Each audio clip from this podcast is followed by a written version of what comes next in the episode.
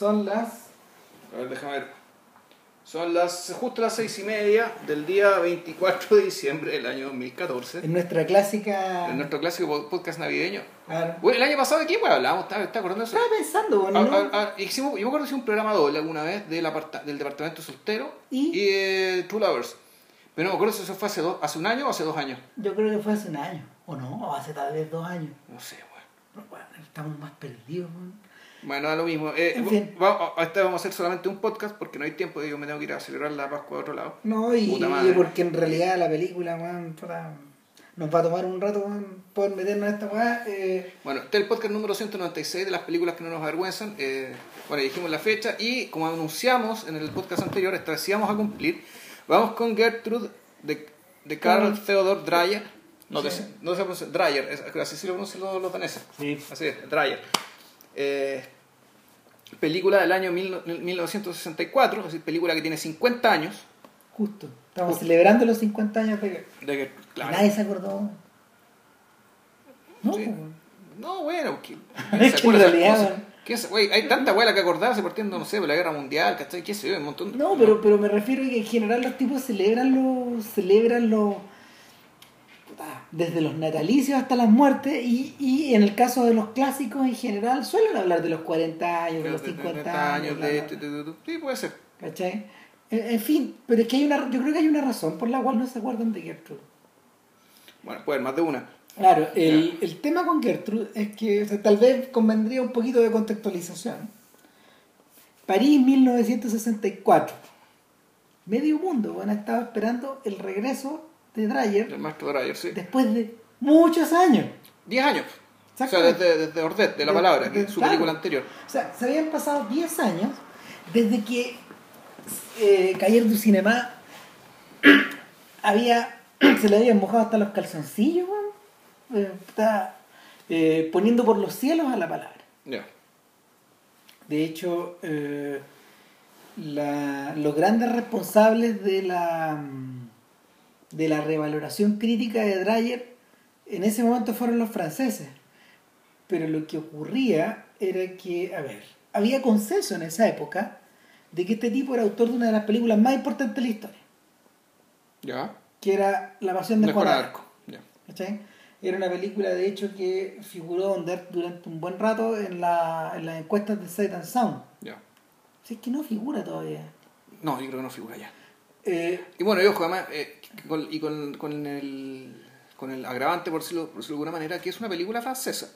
claro. O sea, Dreyer la, Dreyer la filmó en Francia, Sí. con actores franceses, reparto francés, equipo francés, y bueno, temática francesa, naturalmente, y plata francesa. Sí. Ahora, el, el tipo había atravesado, a ver, ya, ya tenía fama de autor maldito en esa época, el tipo había atravesado por un montón de subidas y bajadas. De hecho, eh, en realidad el periodo donde él es más prolífico es, en, es entre los 10 y los 20, Sí. entre la década del 10 y del 20. De hecho, ahí, de ahí se conservan un montón de películas que han sido restauradas con mucho cuidado y todo. Sí, pues a ver, el, primero era una compañía que se llamaba Norsk Film, que era que Es la compañía estatal. claro, no, y que además era como y su trabajo ahí era, una, era un trabajo como- contra el tiempo, muy parecido, no sé, pues, al ritmo de filmaciones que se filmaba, que, que filmaba Cha- Chaplin sus primeras películas con Mark Sennett, digamos, la cuestión de una fábrica de salchichas que hacían, hacían, hacían, hacían, y- hacían películas. Y, y desde muy temprano este sujeto eh, trató de imponer sus propios criterios artísticos por sobre la necesidad del estudio. Entonces uno podría decir este sujeto fue uno fue uno de los autores de la teoría del autor, digamos, que lo, lo que pasó en Hollywood en los años 30, 40, ¿cachai? incluso después, Después. incluso después, eh, Dreyer ya estaba empujando por que lo- los autores como él, digamos, que con algún tipo de visión artística tuvieran un poco más de independencia a la hora de elegir las tramas, elegir, de, de elegir los actores de, eh, y de tener los recursos necesarios para poder filmar aquello que, digamos, desde su perspectiva artística, valía la pena filmar. En- no me acuerdo cómo fue que llega a Francia, porque él, él hace, él, hace, él hace una película que se llama El Presidente. Sí. Que está, que de hecho está en Blu-ray todo. Sí, pues está, no, está en Blu-ray, está en YouTube también. Sí.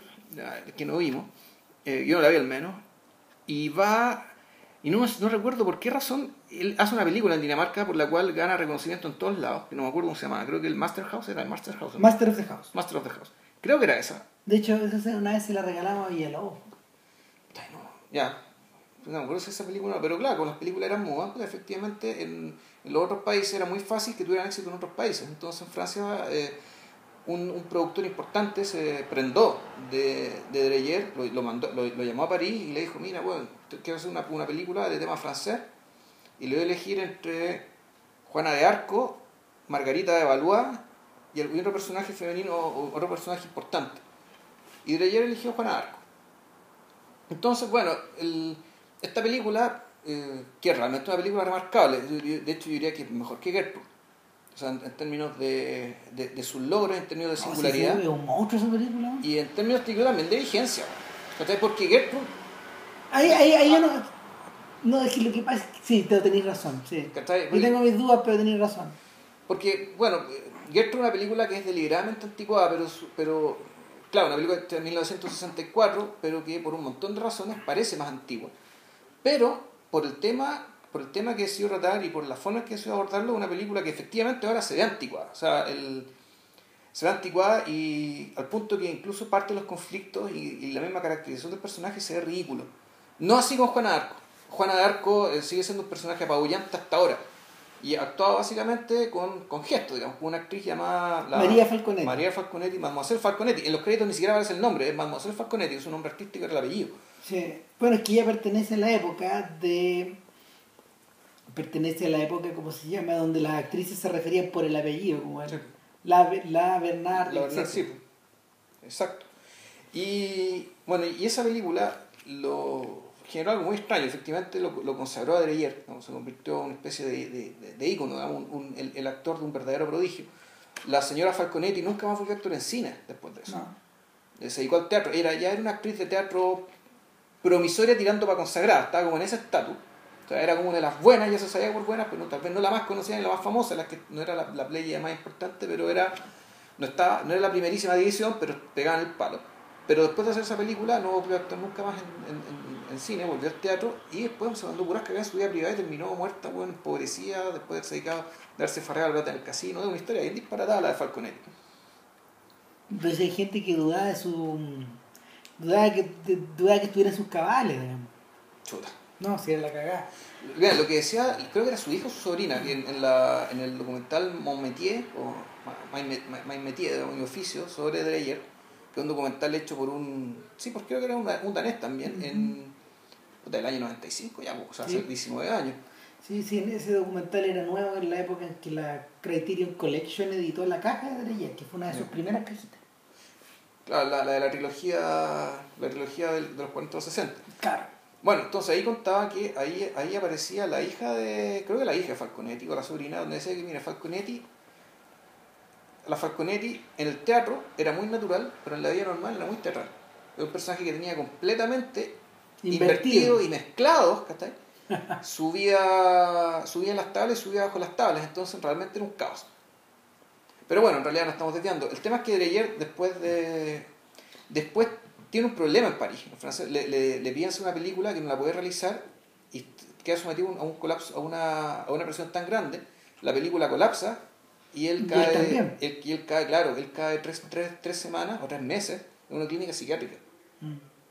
Sea, él termina, él termina en un manicomio, eh, sale de ahí y después se va a Alemania, que es donde filma Vampir, que es como la otra gran película famosa que tiene Dreyer, que es una película sonora, pero sonora hasta por ahí no va, porque es una película que en realidad tiene muchos de los códigos, eh, de los códigos, las tomas, el pacing del cine mudo, y la inclusión del sonido del diálogo es, es en momentos bien puntuales. Es que parece que hay dos versiones. Ah, bueno, puede ser. Yo, vi la- yo vi una versión que está en YouTube de, Mm. de 1 hora 20, una Mm. cosa así, no, no más largo que eso. Sí, el, de hecho hay un poco la cagada con... Así como, así como se descubrió, ponte tú, en un desván, la versión que uno ve ahora de, de La Pasión de Juana de Arco, que durante muchos años se dio en, una- en versiones muy reducidas. Eh, con Vampir también pasó algo similar. Eh, los tipos encontraron, o sea, hay las versiones son, hay versiones distintas y versiones discordantes, Ya. porque la película no está entera y, y el otro día Sí, conversamos se y, nota. sí. y JB me decía, ¿sabéis qué? Es chora, pero tiene problemas. Y es claro, porque tiene unos problemas como de una, tiene unos problemas de incoherencia más o menos grandotes. Problemas de incoherencia y problemas de, o sea, de efectivamente de, de que te da la impresión de que sí, que falta algo, Mm. de que faltan cosas. Eh, Hay, hay, por ejemplo, hay un personaje al cual le disparan y nadie explica por qué le disparan, quién le dispara. Mm. Que el personaje es el papá de las niñas, digamos. De la, de, la, de la niña que fue mordida por el vampiro y de la hermana, de la hermana menor. O ¿por qué llegó este sujeto ahí? O ¿cómo fue que se metió el- este, este señor al que le dispararon en la pieza de- del protagonista? Mm. Y, lo hace como dando vuelta a la llave como si fuera un personaje sobrenatural, pero resulta que el personaje está vivo. Es muy raro. Es muy, muy raro. Pero claro, la, la secuencia cuando él va al castillo abandonado y se, y, y se encuentra como en el submundo de, los- de los vampiros, bueno, esa secuencia es maravillosa, es el trabajo que hacía con las sombras Mm. y un tremendo y, y- y un tremendo raring ¿sabes? donde eh, continuo donde te muestra todo lo que ocurre digamos, dentro de este castillo maldito digamos, pero con sombras en parte con sombras en parte con personas y bueno y aquí nos vamos a meter yo creo en un rasgo estilístico de Dreyer que, que incluso ya Juan Arc lo tiene que es básicamente su uso del movimiento Sí. Ya, ya eso hay que discutirlo harto porque en realidad nadie mueve la cámara como Dreyer. No. o sea es que es claro en realidad es mover la cámara pero es mover la cámara y todo lo demás Eh, exactamente. O sea, el... antes de eso igual me gustaría, o sea, me gustaría como puntualizar que en realidad es interesante que Vampira haya sido filmada en Alemania porque de alguna manera... En eh, 1932 o sea, un sí, año antes de que sí. llegan los nazis Exacto, Sí. de alguna manera es como el punto final de esa etapa, de, Vam- Vampire es como el punto final de esa etapa expresionista clásica, Sí. que había comenzado a mediados de los 20, casi 10 años antes, Claro, con las primeras películas de Fritz Lang. Claro, pero el expresionismo es un es un expresionismo bien discreto, es decir, porque el- el uso de la sombra, el uso de lo barroco, digamos, eh, eh, eh, aparece, o sea, son sombras muy naturales las que aparecen. Esto Sí. no, es, no es Caligari, digamos, que es No. puta, este, este expresionismo bueno, al chancho, ya puta, rayándolo deforme. Eh, ¿Está grabando esta cuestión? Sí, sí, no. ya. Ya sabéis lo que te va a pasar, Vilche, weón. Vilche no tiene fe, pero, Eh, pero yo sí. Te esperas sinforoso, weón. Claro, bueno. Puta y el problema Ya. es que tampoco le fue bien con Vampiro. Y, y, y en la época de la Segunda Guerra, y un poquito después, Dreyer estaba buscando pega o encontrando pega en unos cortos. Haciendo corto. sí. En unos cortos como profesionales, para. Hay algunos, hay algunos como. Sobre, había- sobre buena conducción en las carreteras. Exactamente, un corto puta, llegaron a tiempo y se trataba de un tipo que, que tenía que estar muy apurado, tenía que tomar un ferry de un lado para y llegar una hora después a un ferry que estaba al otro lado de una isla y se en moto y sacaba la cresta y hizo un video onda como el de el Guido Bequiola, weón, que atropellaba a alguien, weón, acuerdas, Uy, qué vieja esa. Bueno. La de los Pacos. Sí, esa weá, pues, weón, ¿cachai? Ese tipo de videos así de Dreyer. En eso y- estaba Dreyer. en Claro, y el punto es que, claro, ¿y cuál es el punto? En el fondo, Dreyer tenía el mismo problema, creo que tienen muchos artistas chilenos en un país chico, cagón, como es Dinamarca y como soy Chile. Es decir, no hay suficiente mercado, no, No. hay suficientes películas, no hay suficiente plata, ¿cachai? Para que alguien como un genio como Dreyer, ¿cachai? Pudiera mantenerse haciendo películas, largometraje, lo, que- lo, lo que era lo suyo, de manera sostenida. Porque cada vez que le preguntaban, igual que lo que pasaba con Wells, cada vez que le preguntaban por sus proyectos, hablaba de un montón, po. Sí. O sea, Sí. de hecho, Dreyer, mira, Dreyer, después de, y para hacer, para hacer la corta en términos biográficos y meternos en la película, ¿cachai? Dreyer, de- después del 32, filmó estos cortos, cosas varias, proyectos que se caían, que no se caían. Recién el 43 filma El Día de la Ira, bajo la ocupación nazi. Claro. 11 años después, 1954, es La Palabra. Y 10 años después, 1964, Gertrude. Y esa Sí. es la filmografía de Dreyer, digamos, la, la- la filmografía Sonora. sonora y madura de Dreyer. Claro. Tres películas, nada más. Tres, pongámosle cuatro porque el- es sonora la, la de los vampiros. No, pero, pero estas, que, estas que son, estas, estas Pero que claro, son del si, canon si- son si esas tres. le hacemos el pack- si le hacemos caso al packaging de Criterion, claro, son esas tres. Claro. ¿Cachai? Son, son tres películas en 20 años, Sí. A lo, a lo Terrence Malick. más o menos. Claro, y el punto es que eh, llegó un momento en que efectivamente Dreyer pudo, eh, fue, era el director como de la Academia Danesa de Cine o de, o de, o era de la o era el director de los teatros daneses. Él tuvo una pega como estatal burocrática que eso le permitió, ya por último, parar la olla, digamos. Y lentamente ir haciendo sus películas, las que pudo hacer, porque que- al, menos hay dos proyectos que no quedaron y que uno quedó en nada, que es la vida, una vida de Jesucristo, que Claro. fue una oferta de un productor estadounidense, un multimillonario estadounidense que le ofreció esa pega. Y él fue a hablar con él y qué sé yo, y la cuestión se largó, se largó y nunca la terminó. Y lo otro que hizo un guion de Medea, que Mm. fue filmado por Lars von Trier. Sí. Años después para la tele. Ah, Exactamente, hartos años después. Claro. Esto ha sido a principios de los 90, fin de los 80, creo. Por ahí. Por ahí. Y Con Dreyer 20 años muerto. Dreyer muere en 1969. Claro. Eh, interesante hablar un poco de la conexión con Frontier, pero ya, llegar- ya llegaremos a eso. Ahora, el dryer de. El dryer sonoro, full sonoro, el de los 40 en adelante, tiene esta cosa del movimiento que hablaba JP. Pero Juan Arco ya la tenía. Pero. Sí, O sea, sí, sí, o sea, la, sí, la- la tenía, pero la- claro. la- tenía, pero no es igual. O sea, no, lo que pasa es que es menos importante porque la película es Juana Arco, en rigor. Es, son casi puros primeros planos. pues. Claro, ¿por qué? ¿Y eso por qué? Porque el- el- se quiere dar el efecto de que el lugar, el plano en el que se encuentran los jueces y el lugar en el que se encuentra ella son lugares completamente distintos y no hay comprensión posible. Esto es como la sensación que te da cuando a Dmitry Karamazov, una vez que el tipo ya se había convertido y se había arrepentido, los jueces le preguntan si usted es culpable o no. Dmitry Karamazov pensaba para su adentro, y, esto, y Dostoyevsky lo, lo- lo hacía. Esta gente me está hablando de puras minucias. Esta gente me está hablando desde el hormiguero. Eh, yo aquí estoy, puta, pagando mis culpas, ¿cachai? entendiéndome con Dios directamente. Y esta gente, y esta gente, puta, me, en el fondo, me huevea con tonteras, weón, con nada. Y el- la película de Juan Arco, yo creo que está, está pensada para mostrarte eso, ¿verdad? que Juana de Arco realmente está en un estado superior. Ahora, ¿estado superior de qué? Yo creo que aquí hay un, tú dices, claro, bueno, de gracia, de santidad, es una lectura posible, pero también de locura, de, de demencia. No, nunca, te, nunca te abre la puerta para que efectivamente te digan que es cierto que ella, es esta bruja, embrujada, digamos, o, o alguna, alguna de las acusaciones que se le hicieron en el, en el proceso. ¿Cachai? Pero claramente, eh, y esto, es una, esto yo creo que es una gracia de Leyer, digamos, eh, uno de sus temas son estos estados alterados de las personas que se pueden interpretar de más de una manera. En Día de la Ira, por Es ejemplo. que por ahí es la cosa. ¿sí? Y Gertrude también vamos a llegar a eso, Gertrude también se trata de eso. Pero en Día de la Ira, tú, el, el, Y en Or- y Ordet también, para que está y Ordet ya no me acuerdo. De Ordet no me acuerdo No, tanto porque ahí, claro, ahí el personaje es hombre. Sí. ¿cachai? Ahí el personaje es hombre. Y ahí la película le da la razón, le da la razón. Es cierto, Eh, o sea, toma una decisión. La, pel- Claro. que- a ver, la película, la película a- sí, sí. Mira, lo, que- a ver, lo que pasa es que, para volver al tema del movimiento, Ya. para volver al tema del movimiento, eh, Dreyer hace una cosa que es muy simple y al mismo tiempo súper compleja. Tal como decía JP, mueve la cámara de un lado, mueve la cámara de un lado a otro con las ruedas. Sí. ¿cachai? La desplaza en el espacio, pero al desplazarla, la mueve, mueve la misma cámara en el, en el trípode. Claro. Cuando tú, cuando uno, a ver, cuando uno hace un traveling en general, por lo general el foco permanece fijo, porque es muy difícil mover el foco Claro. en la medida de que, que es muy difícil que el foquista, que no es la persona que está haciendo la cámara, es otro gallo que va al Sí. lado, es muy difícil que el foquista eh, trabaje contigo, trabaje contigo de una manera dinámica. Tienes que ser un tremendo equipo. ¿Cachai? Entonces, por lo general, el foco, el foco eh, se desplaza de un lado para otro o es una, es una, es una sensación más estática y por lo mismo eh, el paneo es casi un movimiento a lo Ken Burns, donde, Claro. donde la imagen se desplaza de un lado a otro eh, forma, eh, en un cuadro que ya está fijo.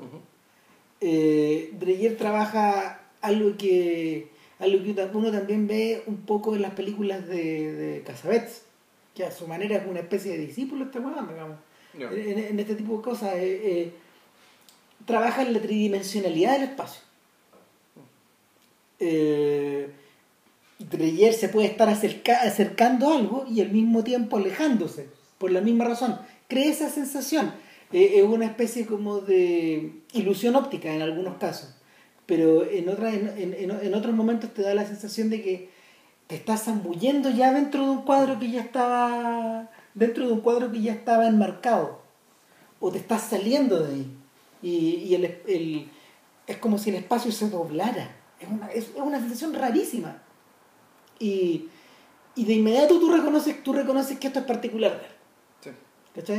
Eh, yo creo que tiene, tiene, tiene que ver tiene que ver por un lado con esta idea de a ver con, con una idea teatral del desplazamiento de la forma en que las luces se desplazan o, o que las luces iluminan en, un- en los escenarios por ejemplo que, Sí, porque que dan decirlo. volumétrica Porque hay que decirlo, todos esos movimientos no son contraintuitivos. no O pues, sea, son movimientos funcionales, siempre son funcionales a, a seguir un personaje, a, a ayudar a, a, efectivamente a que pongan la atención donde algo va a pasar, donde algo va a pasar o, se va, o va a ser dicho, algo importante va, va a ocurrir o va a ser dicho. Es decir, no son movimientos donde no somos estos movimientos como de Malik, que en el fondo que te, te disparan, se disparan, como que se van hacia, punto, hacia otros puntos. Eh, Aquí siempre hay una confluencia hacia lo que te están diciendo que es importante, pero es una, es una confluencia que, pero no una confluencia, por decirlo así, rápida, es una confluencia que está hecha para que en el proceso del desplazamiento se genere, te, llegue información naturalmente, qué tipo de espacio estamos habitando, qué tipo de decorado hay,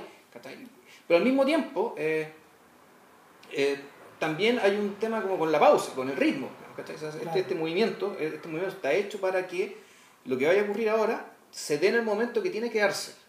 Eh, en cierta medida lo que está haciendo Dreyer está es montar en el plano.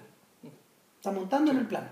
O sea, está exacerbando eh, ciertas características que físicas o de, de, dinámica o de iluminación que el plano tiene para poder él culebrar hacia adentro. Lo que hace Malik, lo que hace Malik es... Eh, claro, que además, él, él, eso, él, además eso lo, lo, lo, complementa con montaje. O sea, los planos se van, se, las, las, cámaras como se van por un lado, se van para otro, y eso está acostado para generar una, una, sensación media como de pintura cubista. Claro, lo que pasa es que Malik en ese sentido comparte la misma, el mismo, la misma, sea, la misma comprensión del espacio que Kubrick ellos trabajan sobre la base de puntos de fuga o, o, o, de puntos hacia donde ellos se dirigen en el fondo.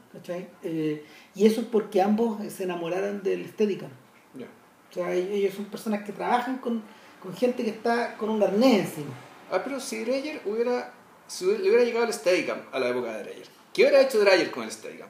Yo creo que se hubiera interesado muchísimo. Porque yo, creo que también hubiera resuelto problemas. En el fondo, eh, la gente no se acuerda, pero el Steadicam es un invento medio reciente. De los 80, o sea, el año 80 del resplandor, ¿no? Más no, el, la primera vez que se usó Steadicam en una, en una película profesional eh, fue, fue con. No estoy hablando de la cámara en mano, es distinto. Ya. O sea, el Steadicam es un movimiento fluido que se produce porque el operador tiene puesto un arnés tiene un y claro, y ahora el fútbol americano lo ocupan con contrapesos, de modo que la, con ciertos contrapesos, de modo que la cámara esté, esté sostenida por alguien caminando, pero es como si estuviera arriba de un, de un carro, de un carro muy firmemente puesto en, tierra. Eh, la primera vez se ocupó en Días del Cielo, en, esta, en esta secuencia, la probaron en esta secuencia que transcurre al medio de un lago, al medio de un lago y es muy bajo. De esta laguna que, donde, ellos, donde ellos se van internando, ¿te acordáis? No mucho. Eh, Richard Gere y su hermana, eh, se, internan al amanecer, se escapan y se internan al amanecer en una laguna. Entonces, eh, a Malik le trajeron este aparato y este gallo dijo, no, se podemos usar esta buena. Y, se, metieron al lago, con hay fotos y todo. O sea, lo usó Néstor Almendro. Ellos fueron los primeros que en, las memorias de Almendro cuentan la historia. Es una película del año 77. 77 la filmaron más o menos. Entonces, en esa época estaban preparando esta cuestión. Obviamente que Kubrick, Kubrick se, se entera. De eso, claro, le fueron con el chisme. Pero claro, obviamente Kubrick se entera de esto y Kubrick dice, no, tenga para acá. O sea, esto va para, los casillos, para el pasillo del hotel. Y, que, y, lo, y, y, transformó el uso de esto por completo. O sea, se convirtió en, una, en un rasgo estilístico de, de, su, de, su, de, su manera de trabajar. Entonces, yo creo que a Dreyer se hubiera interesado mucho, porque con esto tú podías penetrar al interior de las cosas. Eh, y esto tiene que ver justamente con el tema de los estados mentales. Mm. Yo creo que eh, parte, de, parte importante del trabajo de, de sonoro de Dreyer tiene que ver con el manejo de los estados mentales. Están todos alterados, como tú decías.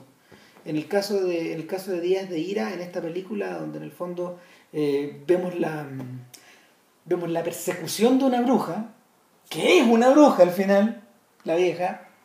La vieja. O sea, a ver, hay un tema, hay un tema. O sea, ella efectivamente tiene. Nosotros no sabemos si ella tiene poderes. No. Lo que sí sabemos es que hace, hace cosas, entre comillas, prohibidas y la gente le cree. Así más que mal aquí, aquí el culpable, como con la corrupción, pues, aquí el culpable el que, el que compra y el que vende. Y, y, y, es el comentario, es el comentario de ella en el fondo sobre la ocupación. Sí, sí, sí, es un poco sobre eso. Sí. Si uno la extrapola al, al, mundo, al mundo político y al mundo no sé, pues, a la, al, al, al, nazismo que, en, el que, en, el que, en, el que, en el que se estaba moviendo, en el que se estaba desplazando y que tenía... Es que en ese sentido está más pensado como, más que para... en ese sentido tal vez está pensando ni siquiera eso, está pensando en el futuro. Es decir, está Mm. pensando en qué va a pasar cuando esto se vaya. ¿Mm? ¿Cachai? Entonces decir, bueno, este era brujo, este era nazi. Sí. ¿Cachai? El, Este colaboró. el- cuando uno hace una lectura política de la película, la película se dispara al tiro ya. Eh, lo que es muy distinto a Nordet, porque Nordet en realidad eh, los competidores de los competidores de, mm, de Dreyer en aquel momento en Escandinavia en- ah, eran aparte de Bergman no eran demasiados po, Y Berman, más o menos jovenzuelo, o sea, y Bergman preocupado de otras cosas Sí. po, y eso el en cierto Mirano con Mónica es del 53, ¿no? por ahí claro. O sea, que son las primeras películas. Es decir, no, claro, la- en esa época Bergman era un señor que estaba trabajando, que era que había, que había guionizado que había guionizado una buena cantidad de de películas como para mm, al- que ganando suelo, ganando suelo de guionista, pero al mismo tiempo estaba trabajando en las películas de él y él venía del teatro. Y venía al teatro, sí. Claro. Entonces, eh, en el caso de en el, en el caso de Dreyer, en realidad hablar de hablar de la historia de este señor que se siente iluminado de alguna forma y se siente una especie de salvador claro, puede, ser, un, puede ser un chanta como el profeta Peñalolén, digamos, ¿cachai? O algo así. Sí, pues uno con ojos modernos Claro, lo vería así. Claro, claro. Entonces, la, la, la amenaza que hay sobre eso es permanente y es grande. Y, y la película combina dos cosas, o sea, en mi recuerdo, porque no la volví a ver ahora. Es una, hay una película, la película combina dos cosas que son muy impresionantes. Una poética de espacios abiertos que te deja con la boca abierta, ¿cachai? Y, y, y ahí hay mucho plano fijo, donde Sí. lo- porque, porque este sujeto en el fondo necesitaba una, un- necesitaba soledad, necesitaba, necesitaba irse bueno, a soltar su locura. alguna Necesitaba la montaña para hacer el sermón. po. Claro. Entonces, eso era, si vos se creía Jesucristo, literalmente. Y por otro lado, lo que ocurre, el- lo que ocurre al interior de esta casa, donde vive la familia y los hermanos, y estos hermanos que en el fondo están viviendo esta. Están Pero viviendo él, él era hermano del esposo de la niña que muere, ¿no? Sí. Él era el cuñado ella. Sí, claro. Ya. Eh, eso adentro, eso adentro es un drama psicológico que no tiene mucho que ver con lo que hay afuera, al principio, pero cuando, cuando llega la enfermedad, Claro. ya se- la cosa se convierte en una, en una. Y adentro de la casa, los movimientos de la cámara son, de un, son de un nivel de audacia que, te, puta, que te impresiona, que, que, el, que este gallo en algún este gallo en algún momento se da la sensación de como si hubiera como, como si hubiera construido esa habitación más grande de lo que es en realidad para poder desplazar esta bueno, la cámara, para claro. poder desplazar este monstruo de cámara Que las cámaras no eran chicas. no eran chicas y hacían ruido también. Entonces, es muy impresionante. Pero en Gertrude lo que tú ves es una depuración de las dos cosas anteriores. Sí. O sea, eh, y eso nos lleva, eso nos lleva de nuevo a París del 64. Eh, la crema innata de la sociedad cinéfila eh, francesa y europea está en París para ver el estreno de Dreyer. Claro. Todos quieren saber lo que el tipo va a decir. Jean Cocteau, Truffaut, Godard. Todos, todos. Sí. Están todos metidos en la misma. Y la película empieza y siguen callados. Y siguen callados. Y termina y siguen Y callados. siguen callados. ¡Qué la cagada! Fue un- fue- o sea, la película fue, fue uno de los momentos, fue uno de los grandes momentos desastrosos de la historia del cine. La gente, la gente salió y, y estaban enmudecidos, pues, no, no, estaban completamente impresionados porque los tipos, me imagino que los tipos estaban esperando una puta, gestos de virtuosismo, eh, un, un, un, un gran, un gran blanco y negro filmado, eh, puta, un tremendo drama psicológico y en realidad lo que tenía ahí por delante eh, era Una teleserie. era una teleserie, pero una teleserie astringente. Filmada en plano fijo, larguísimo, gente que habla y le, Gente hablando en una pieza. en una pieza, el otro le contesta. El gente otro, que además, y- pero claro, una teleserie donde la gente no se mira. No, La gente no se mira. Na- nadie se mira a los ojos nunca. Siempre los personajes están uno mirando por un lado, otro mirando para el otro. Eh, y, lo que, y lo que conlleva otra cosa, que en realidad como que los personajes nunca observan, nunca observan a la audiencia de alguna manera o nunca la, nunca la interpelan, como se hace en general en los planos contra planos. Claro.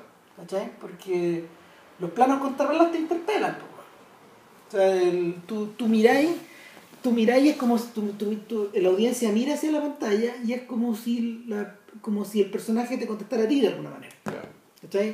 En la semana pasada hablábamos de, de, de estos planos que, que donde el tipo de verdad mira en la cámara como en, como en, en conocimiento carnal. Ya. Pero nada, pues, entonces es una película que es súper abstracta, que es súper lenta. Yo no sé cómo habrá sido tomada en aquel entonces, pero Que va la cagada. a, esta- a este momento eh, los diálogos además son diálogos que o parecen sobrescritos o son... sí, es- es que esa es la palabra, sobreescritura. Pero es que no son cinematográficos. pues, No, claro. O sea, son diálogos teatrales. Y Pero ya para el teatro ya es demasiado, me parece. es que yo creo que eso se, yo creo que eso se exacerba, porque la, es, la, es la adaptación de una obra teatral. Eso se exacerba en la medida de que Dreyer sí trabaja cinematográficamente. Sí. Aunque, aunque uno, aunque uno lo casi no lo note. Pero, pero el, el trabajo audiovisual es impresionante y es impecable y todo lo que tú querés. Entonces, eh, Jonathan Rosenbaum escribiendo un, un, un artículo larguísimo sobre Gertrude, es de las cosas más largas que ha escrito. eh, él eh, en algún momento mencionaba que eh, una de las lecturas posibles de Gertrude, eh, que es en, en retrospectiva, porque Dreyer muere poco después, de hecho, Cuatro años después. Eh, eh, es que cabe clasificar a esta, a esta película de- dentro del mundo de, de las obras epigonales. ¿Cachai? Ya, o sea, la última película de alguien. Eh, Exactamente, la obra tardía, el late work. Claro, una cosa es, claro, pero el punto está. Es que es una película consciente de que es una última.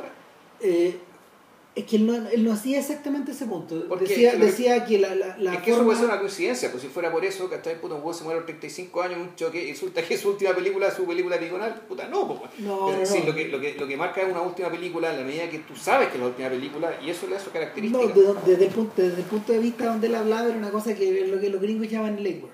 O sea, algo más... Es un concepto un poco más amplio.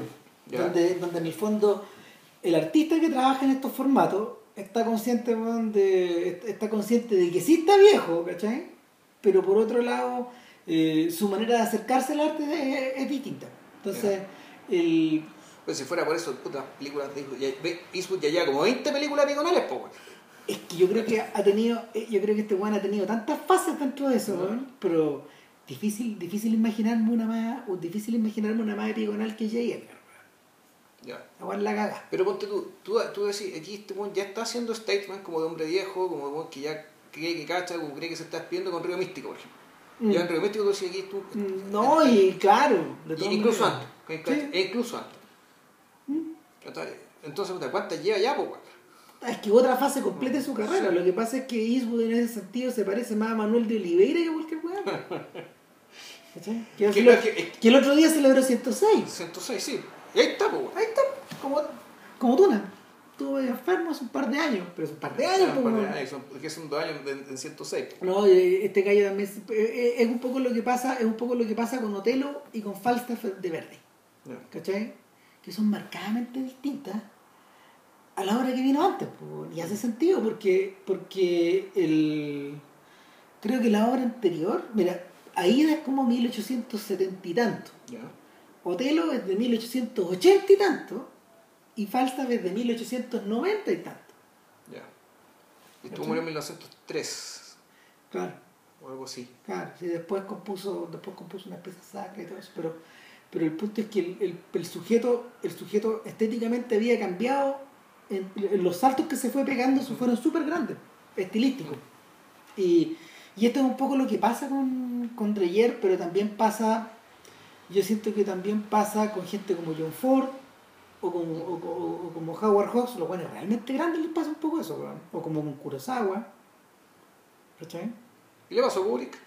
Eh, sí, pues.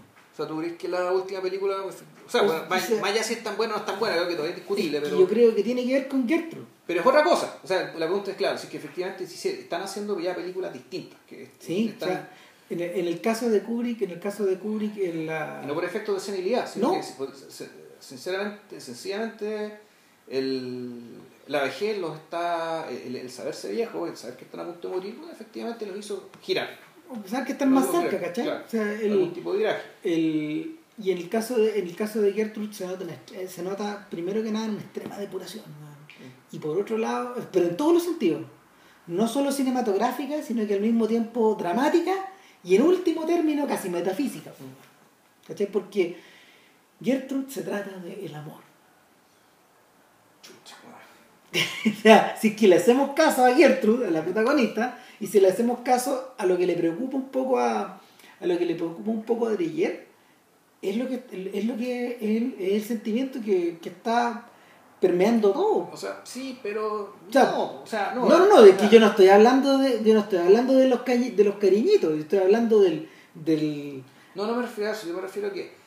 A ver, claro, en, en rigor, Gert, todo está centrado en una persona, una mujer que se llama Gertrude, claro, que, que básicamente lo que pasa en la película es el desfile, es una especie de desfile, más que un desfile, es una situación que transcurre en dos o tres días, no más que más eso, o menos. eh, donde Tiene esta, perdón, tiene esta suerte como de unidad teatral. Claro, una, unidad real, no un, no un día, un hecho, ni un- no, la unidad, no, no la unidad Es un aristotélica, pero casi. Es un conjunto de momentos que se dan muy cerca en el tiempo. muy cerca del tiempo y donde básicamente eh, conocemos, conocemos una mujer de edad mediana, o sea, de los Gertrude 30 y muchos, cuaren- casi al borde de los 40. 30 y muchos llegando a los 40, haciendo por ahí, Claro.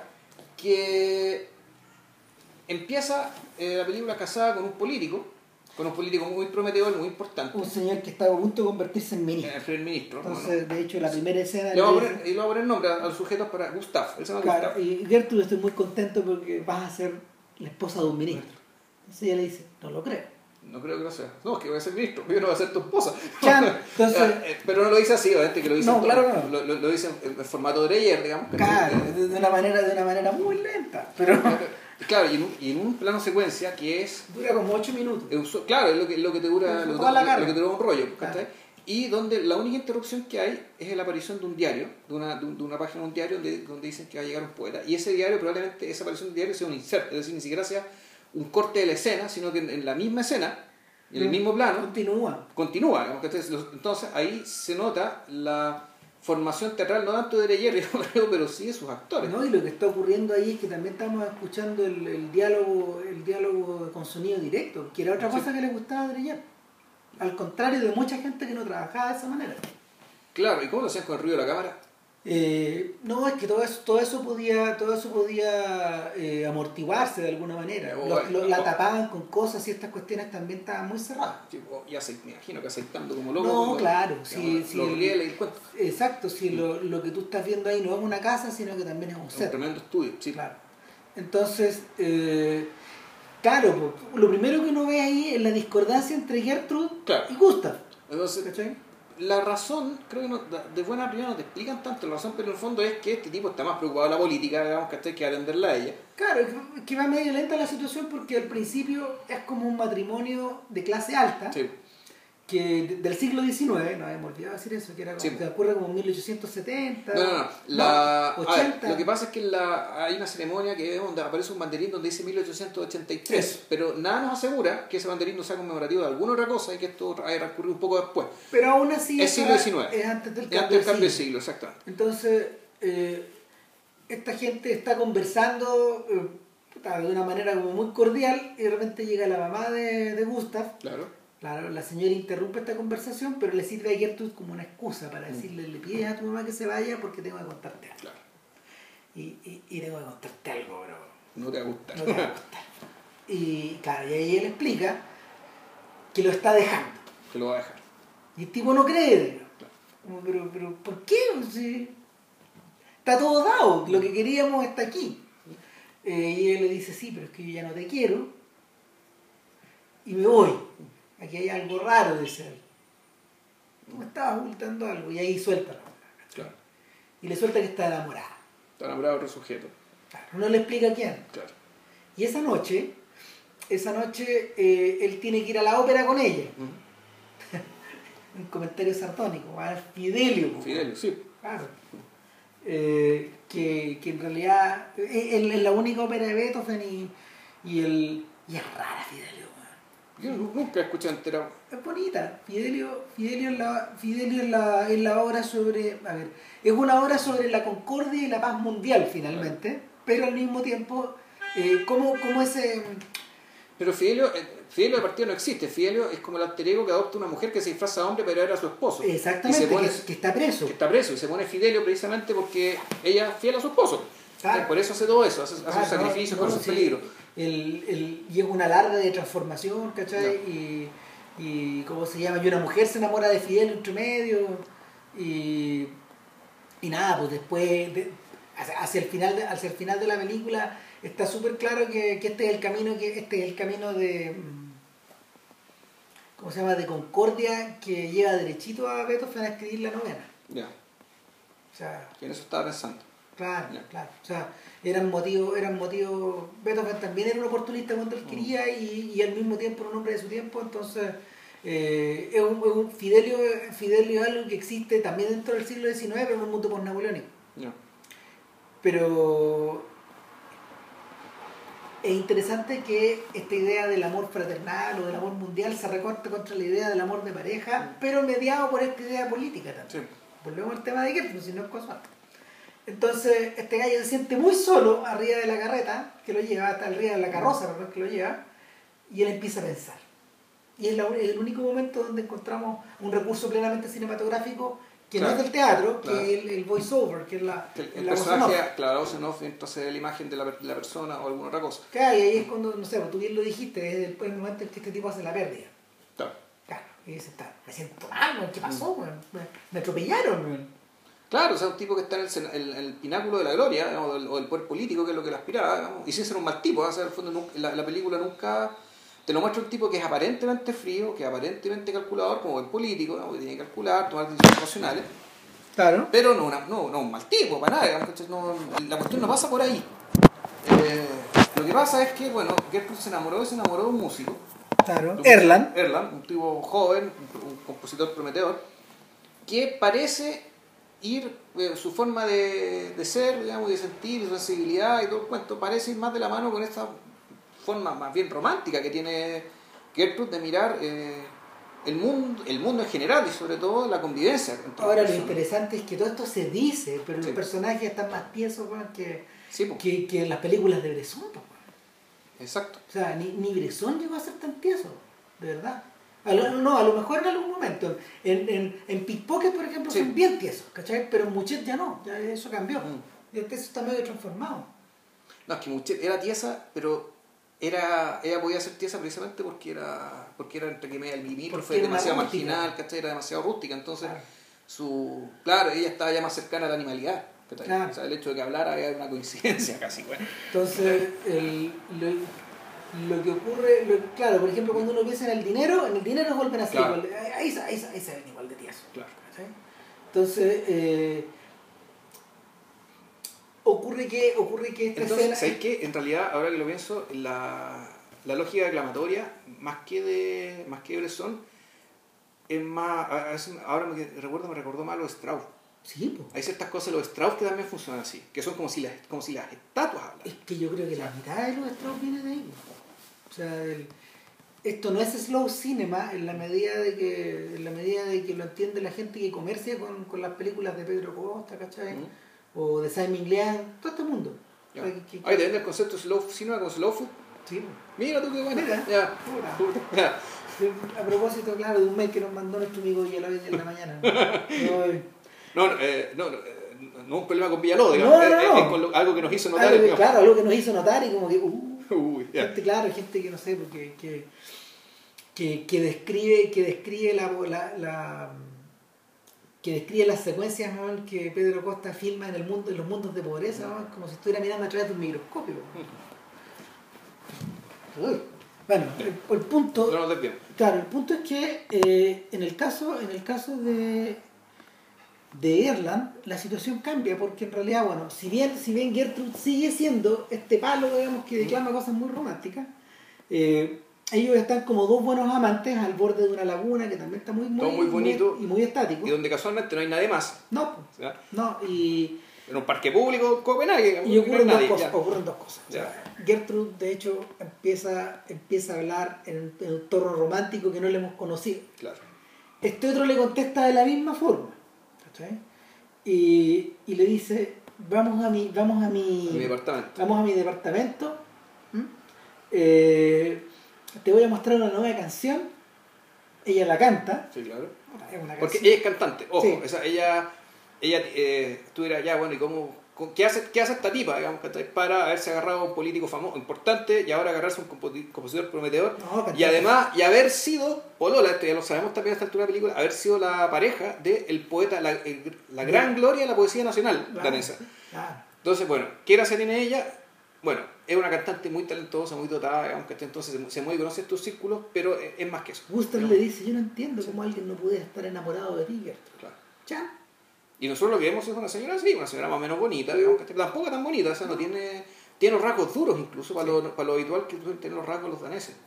Mm. Entonces, eh, pasa que una vez que están allá, eh, una, una vez que están ahí en, el departamento. en el departamento, se toca la canción, ella siente, no sé, una, un efluvio de pasión, digamos, y, y- y en, el- y en un momento de extrema lucidez al mismo tiempo le dice, siento que todo esto, y, y su rostro está, su rostro está iluminado con una luz muy dura, y, y, su, y, su, y sus ojos casi parecen pintados por Munch ¿Ya? a propósito del tema de Munch, que, que, eh, ella está al borde, es como, si, es como si un desesperado estuviera hablando del amor. Y ella le dice, siento que esto es como un sueño. Siento que siento que estamos viviendo en un sueño, siento que tú eres un sueño, siento que yo soy un sueño. Eh, y en algún momento le dice, eh, ll- llega el- en, su, en, su, en su interés por poner todo muy abstracto, ella dice, es una boca que va buscando otra boca y que no es nada más que eso. ¿cachai? Eh, esto lo quiere poner también. No, de hecho se lo pone. Claro, él le pregunta, ¿y te atreves?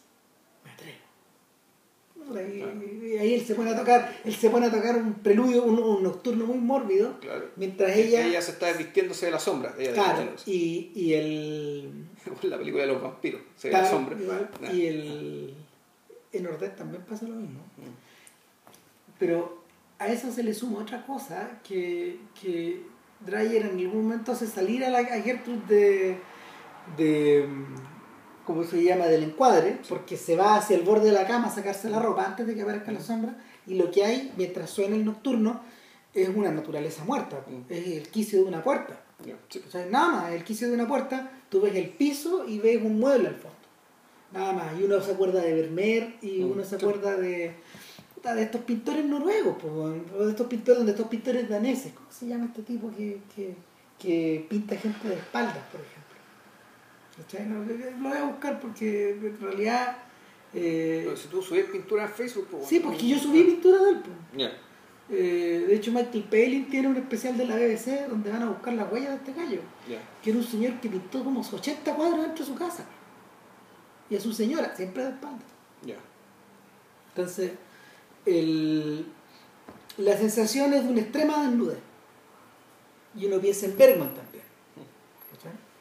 Y, y, y de tiempo detenido, pese a que el tiempo está corriendo, porque el nocturno está sonando.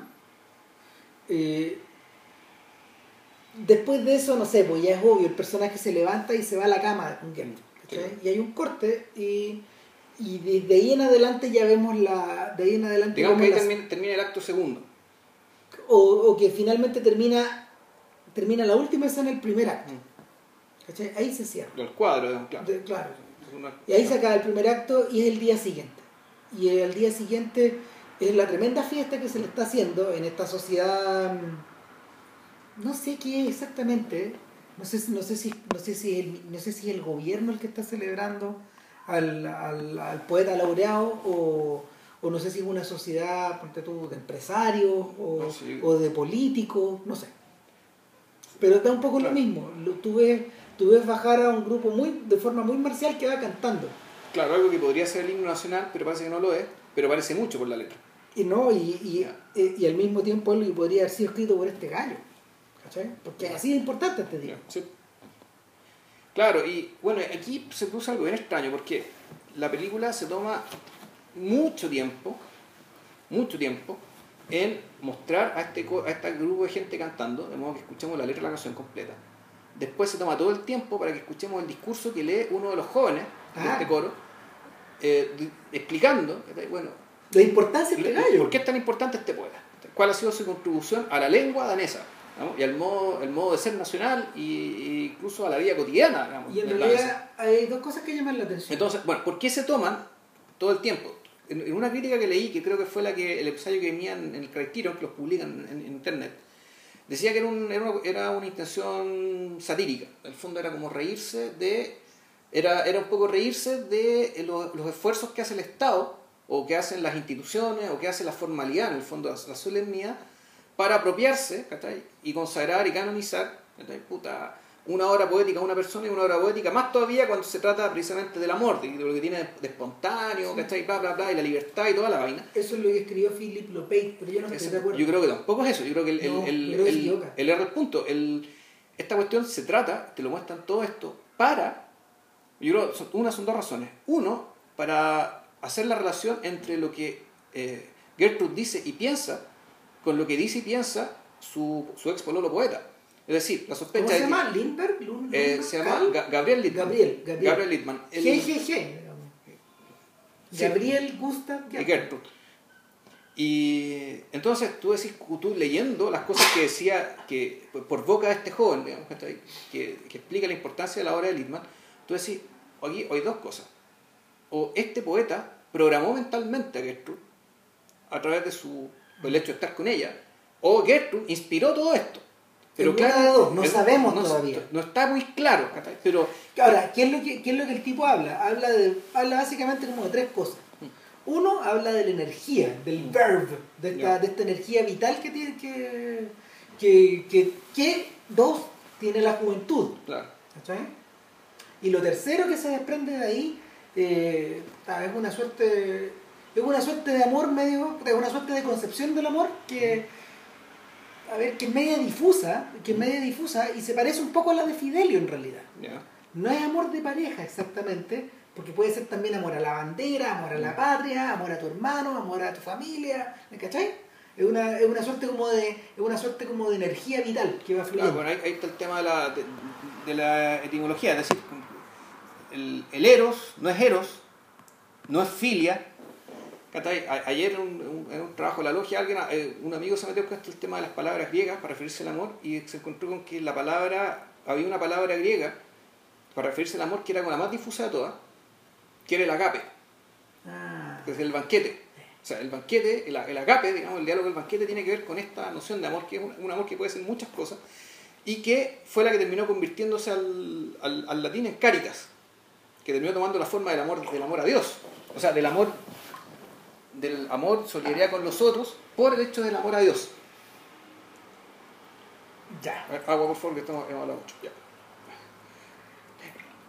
Entonces, eh, entonces, bueno, en esta ceremonia, mientras están hablando todo esto, bueno, resulta que después termina de hablar este joven y el ministro, o sea, el que va a ser el ministro, es decir, Gustav, Gustav tiene que hacer, habla desde la, o sea, habla como político, en el fondo hace una crítica literaria mm. de y una crítica literaria aparentemente bien competente, o sea, una cuestión con, buenas ideas. Sabiendo que se trata de la expareja de, de la expareja. Un weón que, que él desprecia, Con el cual no, no le tiene mucha estima, no. así. Pero él no tiene que homenajear cosas de la política.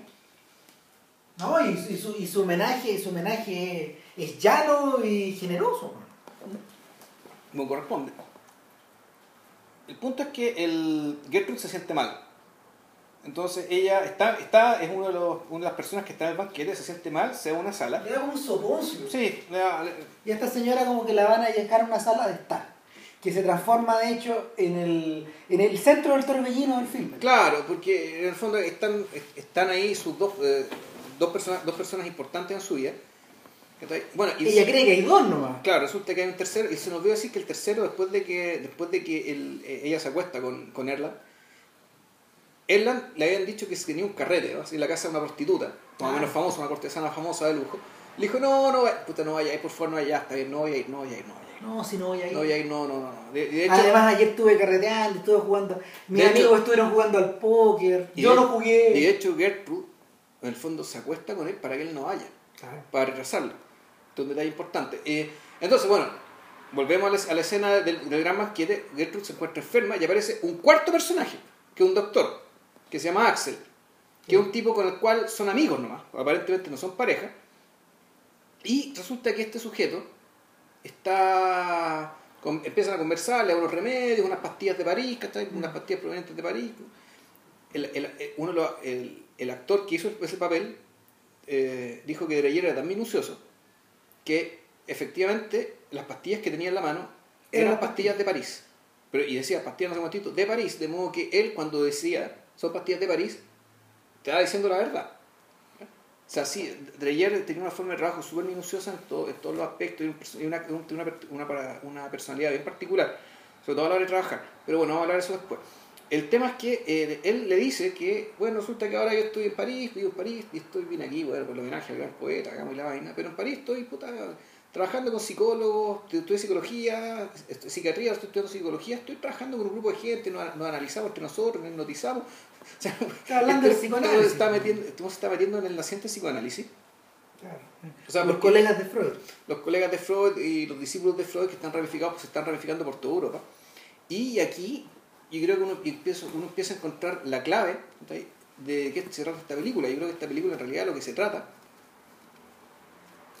al igual que Ordet, que se trata de la palabra, esta película también se trata de la palabra, me parece a mí. Y eh, se trata de la palabra, del poder de la palabra y se trata también un poco del mundo en el que las cosas se expresaban con la palabra. Y el hecho de que eh, Gertrude eh, viera el amor de esa manera, es un personaje romántico que expresaba su romanticismo a través de la palabra, resulta que se encuentra con un personaje que está metido en el psicoanálisis, es decir, en la curación por la palabra. Y por eso es que también tiene sentido todo este discurso previo que todo el espacio que le dieron al discurso previo, porque básicamente este es un mundo de palabras. El cual Dreyer en el fondo lo que está haciendo es está retratando con recursos cinematográficos, pero respetando lo que él creía podía o debía hacer, esta forma de comprender las cosas y de explicarse las cosas y relacionarse con las cosas a través de las palabras. O sea, un- antes de que llegara el arte de las imágenes, antes de que llegara, antes de que llegara el cine, Antes de que apareciera la imagen móvil. y- y claro, el cine, la O tele, la- la- y, y y- después la imagen audiovisual. Exacto.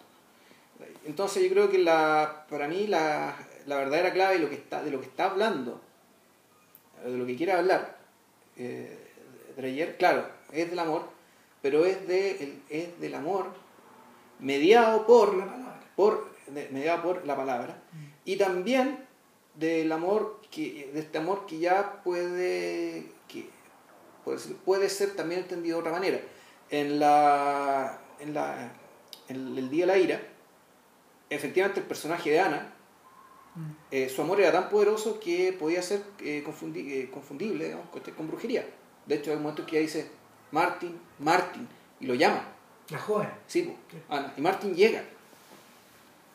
Y, y Martin lo seduce con la mirada, lo seduce con los ojos. Qué gran momento. Y él después en algún momento, él dice, él se da cuenta que en el fondo fue seducido, pero él, por la época en que vivía, entiende esa seducción como brujería. En el caso de Juana de Arco, su santidad puede ser también entendida como alguna forma de locura, alguna forma de enajenación. Y de hecho, lo que entienden lo- los jueces, que es brujería, y lo que entiende el pueblo, que es santidad, choca directamente de ahí, de ahí al final de la película. La final, el final, final de la película es una sublevación de la gente precisamente porque en rigor lo que hay aquí hay un desacuerdo respecto de qué es lo que estamos viendo, qué es lo que está pasando acá.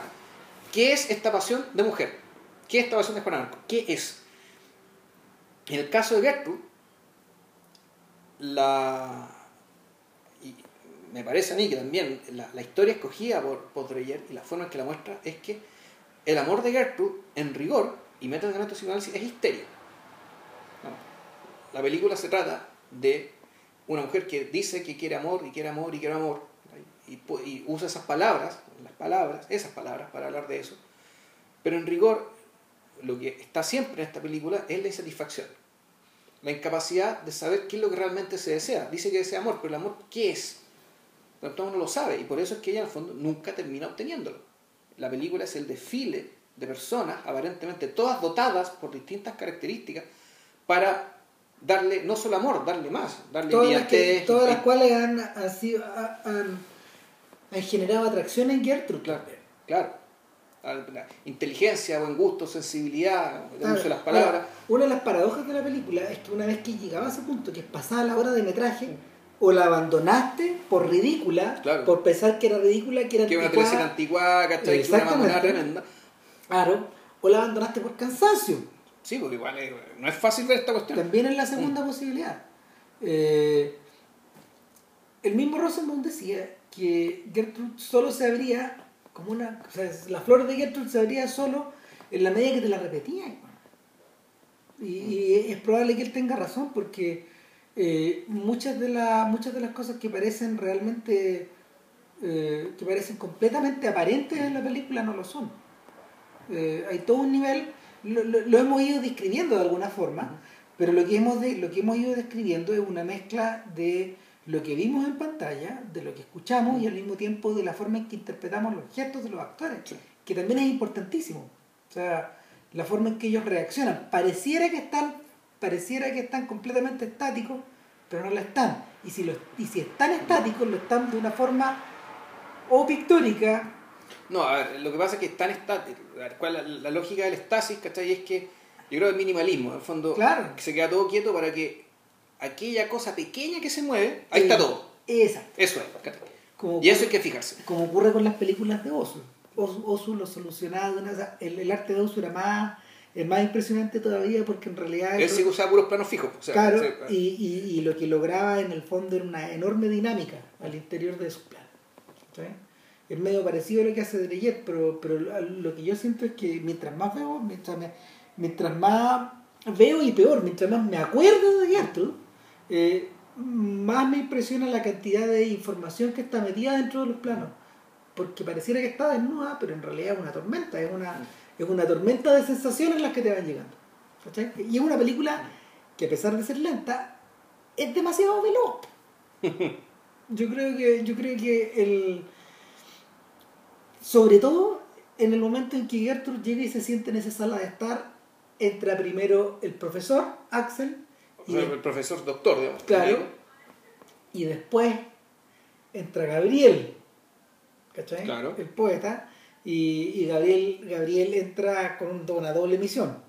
A preguntar Una- cómo está. a preguntar cómo está y dos a contarle que eh, Erland está anoche en la casa donde Claro. también él estaba. Y no solo está- sino que además estaba hociconeando que se lo había puesto. Tal Exactamente. cual, no lo dijo con esas palabras, pero básicamente eso fue. Claro, y el mundo, el mundo de ella se desmorona. Y por otro lado queda claro que el mundo de él también se está desmoronando porque la impresión de haberse encontrado con Gertrude después de tantos años fue demasiado Y grande. no son tantos, son 3 o 4 años. no es Sí, tanto. obvio, pero, pero para él es una vida. Acuérdate que él está hablando de su juventud. Sí. O sea, es antes, antes. El- el- el- en el fondo, el- lo que ocurre acá es que a lo mejor la vio entre medio, Mm. pero acá vuelve a verla, por- aquí vuelve a verla como si fuera la primera vez. ¿A qué me refiero? Que el periodo de tres años donde ellos fueron pareja, donde ellos fueron novios, el mismo, el mismo, el mismo Gabriel lo dice, es mi, fue mi vida, toda mi obra viene de ahí. Y ahí uno encuentra la llave para entrar a, la, a, la ma- a los tipos que marchan y que cantan y que declaman. Claro, y al mismo tiempo uno puede decir que el, el personaje Gertrude, además, uno puede agregarle ya una otra lectura más, que en el fondo Gertrude es una musa. ¿sí? Es decir, un personaje aparentemente, un personaje aparentemente vacío, Sí. porque ella está vacía. En el fondo Do- ella quiere amor, ella quiere que la llenen con algo, pero ella no, aparentemente no tiene mucho dentro, no tiene mucho contenido, no tiene muchas ideas propias, Y- salvo esta declamación romántica que realmente hincha las pelotas, pero que tiene el efecto de amplificar los talentos de los otros. El eco de los otros. El- el alcance O sea, de los de hecho, Erland compone no sé, cuántos, cuántos- no sé cuántas piezas porque Gertrude está ahí. Claro, el tipo asciende a ministro teniendo esta tipa de esposa. Claro, y. eh, Y Gabriel hace su obra que lo convierte en la gloria nacional, en el en Víctor Hugo danés, weón, ¿cachai? Claro. Bueno, así importante. Claro, ahora lo que ocurre acá es hay otro detalle, pues, a propósito, a propósito como del tema psicológico que, que, que va corriendo en forma, en forma secreta por debajo de la película.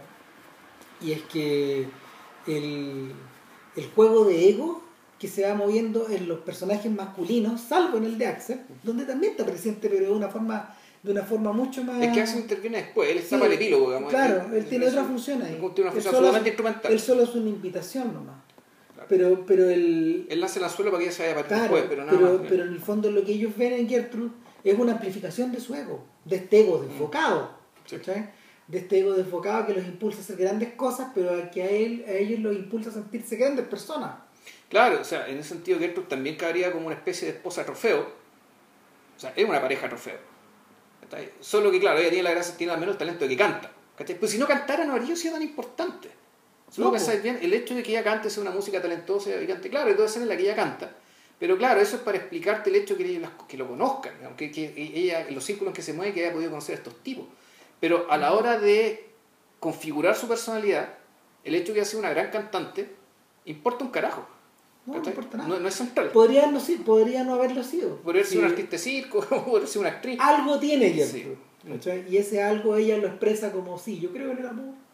Pero, pero el, el, el otro tema, el otro tema que un poco, que aquí es salvaje, en el fondo es ver cómo los hombres se comportan en torno a ella, como si estuvieran tratando de agarrar esa copa mundial que se les escapa las manos. Claro, y por eso esta tipa sueña, tiene el sueño de la, de la mujer desnuda perseguida por lobos o por perros. Bueno, ¿y qué es lo que veis todo el rato en, la, en las colgadas en las paredes? Sí, pues eso. La, Eh, Estatuas de mujeres desnudas. po, Una ¿no? desnuda, y, hay una- y hay un gobelino gigantesco, digamos, ¿cachai? En la, en la parte en la cuando ella se siente enferma, digamos, en el banquete, Claro. y el gobelino está ahí. Para que Están lo los, claramente. están los lobos. po. Están los lobos, y después llegan los jotes de a uno, Sí, y a veces están todos juntos. Ese es el sueño. Y cuando están los tres juntos, ya ella se desmaya y colapsa. Claro, porque, porque luego, después de, de haber. eh, una vez que Gabriel empieza a desmoronarse y en el fondo hace esta confesión tremenda, y, y llega un instante donde uno le dan ganas de pararse y de irse, ¿no? porque, porque el tipo se quiebra, se pone a llorar y es un sujeto que está vestido de gala con no sé cuántas condecoraciones, está en el tope del tope del tope Un del tipo tope. ya de 50 años comportándose Claro. como un, Un adolescente. claro. Claro. O sea, claro, es como si, no sé, pues, a Nicanor Parra, weón, ¿cachai? Le, le están dando el premio, el, el premio. ¿Cuál es el premio más importante que el Estado de Chile, weón? No sé, pero, pero Parra estuvo en ese, en ese problema cuando se enamoró de la mujer imaginaria. Ya, ah, No, estuvo para la caga. También, sí, es una, es una tremenda historia. ya. De ahí te la. Y el, la cuestión es que eh, este, este- en, este, en este momento de conmoción, donde este gallo empieza a ser pucherito, weón, Sí, pues. eh, aparece de pronto Gustav acompañado De Erland. de Erland. Puta. Y, y dice, ¿sabe qué? Lo que pasa es que tenemos al señor embajador que quiere escuchar algo que, que, que, que acaba de componer Erland.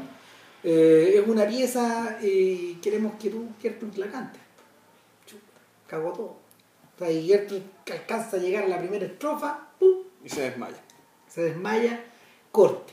Ahora, lo- y es otra cosa muy notable, digamos, que tú decís, bueno, o los daneses son así, O la película o la película decide mostrarnos a esta gente como si realmente tuviera sangre horchata, ¿cachai? es decir, porque a Gertrude se le acaba de declarar, Se, le acaba de declarar a un tipo que se está muriendo por ella, se acaba de enterar de que el, el tipo el que está enamorado es un flor de hijo de puta, ¿cachai?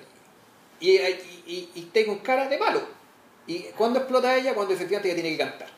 O sea, al fondo cuando tiene que abrirse, tiene que expresarse, ya no da más, el- el- el- la, la emoción ya la, la domina y no puede controlarse y se desmaya. Pregunta, ¿no hay, Ya. ahí, ¿no hay ahí un punto de conexión con, con las mujeres de Fontrier? No sé.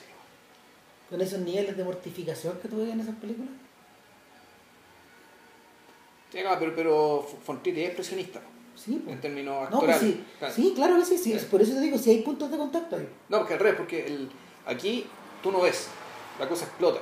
La cosa explota, nadie se desmaya. Mm. Los personajes de Fontrier gesticulan, gritan, lloran, patean, digamos, por lo que yo recuerdo. Eh, Pero, pero la el patetismo, hay un patetismo. Pero la ninfomaníaca no, pues. ¿No? Es que, bueno, es que es, es otra cosa. Es que, de- no sé, ¿a qué te refieres? ¿Te refieres a lo que la- ella vive o a lo que ella cuenta? No, ¿Cómo lo que ella ella cuenta, lo que ella cuenta. Como ella cuenta. No, ella cuenta porque está contando nomás. Mm, sí. Eh, Pero, y o porque sea, además le acaba de pasar algo muy terrible también. Entonces tú sí, decís, ya la está. acaban de moler. O sea, en el fondo es como si estuviera hablando de nuevo, es el tema esto de Mm. hablar como si estuvieras muerto. Sí. Estás contando tu historia como si estuvieras muerto. Ahora, recuerda que Gertrude también habla así. En Eh, varios momentos de la película. O sea, ella habla así al final de la película. Mm, Cuando pero, efectivamente, cuando ya está retirada y cuando ya se dio cuenta que su búsqueda es imposible. Aún Sí. así, el momento en que ella, por ejemplo, habla con el pianista en la noche, antes de acostarse, también, era- también le habla así, le habla como poseída desde otro lado. Ya. Sea, hay algo que tiene que ver con eso. no- Bueno, no sé. Tal vez merecería una investigación más detallada, pero, pero no, yo creo que JP igual tiene razón. Fontrier viene desde otro lado.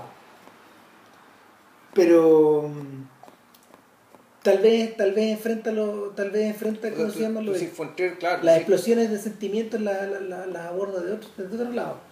Deja que, deja que la Fontrier se se llama Casabets, no sé, pues, esa gente, creo yo.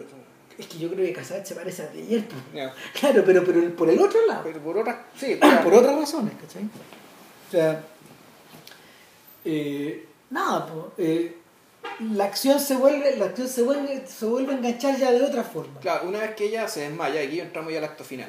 Claro. Hay, porque un acto final, después viene un epílogo, un leve epílogo. El, el acto final, por primera vez vemos a Gertrude vestida de negro, no de blanco. Ella siempre está vestida de blanco. Gertrude, Gertrude está, está- Gertrude está haciendo un duelo ahí. Claro, ahí, ahí se mueren muchas cosas, ¿eh? porque ella, bueno, eh, entre medio, se me ha olvidado, entre medio ella va corta con el, con el, con el, con el artista. O sea, eh, hay una hay un breve interludio al aire libre donde ella va y hace, la hace corta. Sí, en el fondo lo, lo corta. vuelven al mismo lugar y él le dice, no puedo seguir contigo, te amo, pero no puedo seguir contigo. Pero ¿cómo que no? Y ahí, ahí el otro muestra la hilacha también. Sí. Eh, pero, pero, y no- y- pero, ¿qué pasó? Y, y después dice, ¿y no te querías ir conmigo un ratito Al departamento, al claro. departamento, eh? La última por los buenos tiempos, puta. O No, o en rata. No, es una- es una gran Es rata. Es una rata. Es una gran rata que en el fondo demuestra que... es- ven, ve- ¿Sabéis qué pasa? Eh, de alguna forma es como si viéramos a Gertrude con el mismo hombre en tres etapas distintas. Eh, el músico representa el momento en que para Gertrude nace la relación, el amor, ¿cachai? El tipo se inspira y empieza a componer. Ya. En el segundo Ah, acto, buen punto. eh, Sí, eh, entendí. eh, Gustav El presente. es el presente, es el éxito, Pero el éxito tiempo- material para él, pero- es la decepción para y es la insatisfacción para ella. Claro. Y Gabriel eh, es el pasado. Gabriel es el pasado. Claro. ¿cachai? Eh, Es la, es la tercera fase la de fase relación. Cuando, cuando, Oye, él- cuando, Sí, ella, cuando él, son la misma persona. Mm. Cuando él ya no está ahí, cuando él ya no está, él vuelve, ruega que lo pesquen otra vez, ella lo rechaza y le dice, viejo, todo lo que haya sentido por ti, como le dice a Gustav después, se parece al amor. No, pero hay una diferencia. No, sí, ella- sí, sí, sí, sí, hay una diferencia. ella sí quería a Gabriel. Claro, sí, es que esa es la diferencia, porque Sí. la- nada es igual a la decepción inicial. Sí. ¿Cachai? Las cosas no son. No, no, eh, no es que, no es que Gertrude esté perdiendo la inocencia, pero algo se murió ahí. Gertrude le explica, le- ya le había explicado a Gabriel que en el fondo el problema básico acá, como tú bien apuntaste, era que una vez ella, una vez ella estaba en la casa, estaba haciendo la limpieza y encontró un papel. Claro. ¿Y el papel qué decía? Es una especie de autoconfesión donde Littman, el Gabriel, el poeta, decía, puta, el amor, el trabajo de un hombre y el amor de una mujer son enemigos irreconciliables. Es decir, el, el tipo, la Gertrude era tan demandante en términos de, de su presencia que eh, no lo dejaba trabajar. No lo podía trabajar al ritmo que quería, en la forma que él quería. Gabriel se quería escapar. Gabriel quería arrancar para poder escribir poesía tranquilo. Ahora, lo triste es que la la- su poesía era inspirada por la misma por la misma la misma Gertrude, digamos. Entonces, cuando ella se fue, claro. ella, él pudo escribir finalmente y pudo escribir una obra sublime, digamos, pero al costo de perderle a ella. Provocando esto. Ahora, si lo pensáis bien, eh, me gustó mucho tu mundo, esto el presente, el pasado, el futuro. Eh, otra cosa que me hace pensar es que las decepciones de Gertrude en realidad son cada vez, no necesariamente más grandes, pero sí son, son relaciones cada vez más degradadas. Es decir, Sí. el personaje, el personaje que genera la decepción lo genera por motivos cada vez más ruines. Mm. O, o ca- o cada vez menos edificantes o más alejados de los ideales de Gertrude. Porque por último, Gabriel, de, eh, puta, Dejó una gran obra para su patria. y no solo eso, sino que tuvo que dejar a Gertrude para escribir una gran obra sobre el amor a Gertrude. Claro. En cambio, el político tenía abandonada a Gertrude porque básicamente un político estaba interesado en adquirir el poder, digamos. Tenía, tenía que trabajar mucho en, Y- lo que él le interesaba. Y lo que, y lo que era menos legítimo, digamos. Claro. Pero Ahora, igual son motivos menos nobles que los Y en el caso del músico. Es una rata. Ah, Es una un- rata, ¿no? que, lo, la que- lo quiere poner, listo. se la ¿cachai? quiere poner, claro, Y que lo quiere poner, lo quiere poner y andarle diciendo al mundo que se lo puso, ¿cachai? Porque eh, volvemos al tema, la lógica, él sí que tenía la lógica del trofeo, pero la lógica del trofeo ya incluso faltando el respeto. A propósito de eso, colgado en la casa del músico, hay una foto de Brahms. Ya. No es casual. Sí, parece que era otro sujeto complicado ese. Claro, Eh. pero lo que pasa es que Brahms, crees, Brahms es un cabro de campo que muy talentoso, que llega a la ciudad Y lo padrina los Schumann. Exactamente. Y se enamora de Y desarrolla una relación, claro, desarrolla una pasión y una... O sea, ¿por qué? Porque además Schumann se vuelve loco. Sí, pues. Entonces, eh, Clara Schumann queda sola. Clara Schumann queda sola, una, una, un- una música también muy talentosa, rodeada de una prole gigantesca. De jote, weón, que. Exacto, y, y nada, pues Chu, perdón, y, y Brahms y los amigos de y los amigos de Schumann hacen eh, ¿cómo se llama? Una tarea sobrehumana, weón, como pa- para, para asegurarle la tranquilidad económica a Clara Schumann. Ya, Pero, pero es en ese momento donde la relación se sublima. Claro, y, y tal como ocurría con Schubert y con Beethoven, bueno, puta, Brahms pagaba, pues, pagaba los locales, iba a ver, iba, a- iba a ver a chiquillas, ¿cachai? Ya. Tenía su, tenía su, ¿cómo se llama? Tenía sus necesidades bien cubiertas, pero lo sublime era con Clara Schumann. Ya, pero tuvo una relación, alcanzó a tener relación con Clara Schumann? O sea, se No, tuvo- nunca. Nunca. Nunca, no, fue, no, no, fue, no, sí, fue adoración, nada Fue una adoración, pero Ya. fue, fue una adoración tremenda. Entonces, el, el- también tiene un poco que ver con eso. Ya, ¿Cachai? Lo que sí ocurre es que la virtud de Clara Schumann era tan grande, o sea, yo no estoy hablando de. No estoy hablando, ¿cómo se llama?, de la virtud entendida en términos irónicos, no, la virtud, la virtud, Sí. claro, era tan grande que finalmente, eh, todo redunda para bien en, en esta historia, ¿cachai? Sin embargo, o sea, todo, todo, todo redunda para bien eh, en términos artísticos. Yo no sé si la psique de Brahms. ¿Y como- ¿Cómo, cómo habrá quedado? no, claro, porque, porque mucha gente hablaba de que en el fondo Brahms era como un oso, era como un oso de bosque, pues, un hueón feral. No, no tenía un gran aprecio ni por, ¿cómo se llama? Lo que pasa es que hay grabados de Brahms que demostraban un tipo realmente muy, muy apuesto, muy atractivo. Claro. Y sin embargo el tipo se convirtió en un, un barbón gigantesco, era como Marx, digamos, tenía una pinta parecida así. Eh, básic- Sí. Era esa- justamente esa clase de. ¿cachai? Entonces, un buen medio, puta, medio descuidado. Medio asalvajado. Y bastante Sí. asalvajado, weón. Y son dos fases como súper opuestas. Eh, es un poco también lo que pasa con el joven Beethoven. También pasa la Ya. misma weá. Y. Sí, bueno, porque el, el, además queda sordo, digamos, hay, hay, hay un atenuante. Mm, No, claro, claro. Pero, pero el, el punto es que una vez que Gertrude corta, vuelve, vuelve a la casa y le está esperando Gabriel porque está en una reunión con, Con, con Gustav. con, con Gustav, porque él se, porque se va a ir, en el fondo se están despidiendo. Claro, es pues, como una, una invitación de cortesía. Sea, y- de estas cortesías ¿no? que hay que hacerla. hay que hacerla porque Y una ya- incomodidad tremenda. Pero claro, tú pegue político, ¿cachai? Tenés que homenajear a la gloria nacional y a comerla nomás. Y, y bueno, Gertrude llega de negro. Y, y están en eso cuando llega, oh, pucha, me está llamando el, el vicecanciller, no sé qué cosa. Y parte este, este sujeto, Gustav, va a hablar por teléfono. Ya había teléfono en aquel entonces. Y se queda Gabriel con, se queda Gabriel con Gertrude. Con Gertrude. Y Gabriel vuelve a dar jugo. Intenta el último asalto. Claro, vuelve a dar jugo y Eh. aquí te cuentan la historia de por qué todo esto que contamos del, de la- del, del mensajito y, Claro. la- y el, el que descubrió Gertrude, donde se da cuenta que Gabriel está más preocupado de su poesía que ella. Y claro, y en la puesta en escena Dreyer lo hace de una forma muy bella porque Gabriel se, par- se para delante del espejo que él alguna vez le regaló a Gertrude. Claro, y a prender ahora- unas velas. Claro, y que ahora cuelga en la oficina de Gustav Claro, y le prende unas velas. unas velas, que es como un altar, y en el espejo se ve Gertrude, entrando. Y primero en se el- ve él. Primero se ve él, y después llega Gertrude caminando de negro. Claro. Y se produce toda esta, toda esta conversación.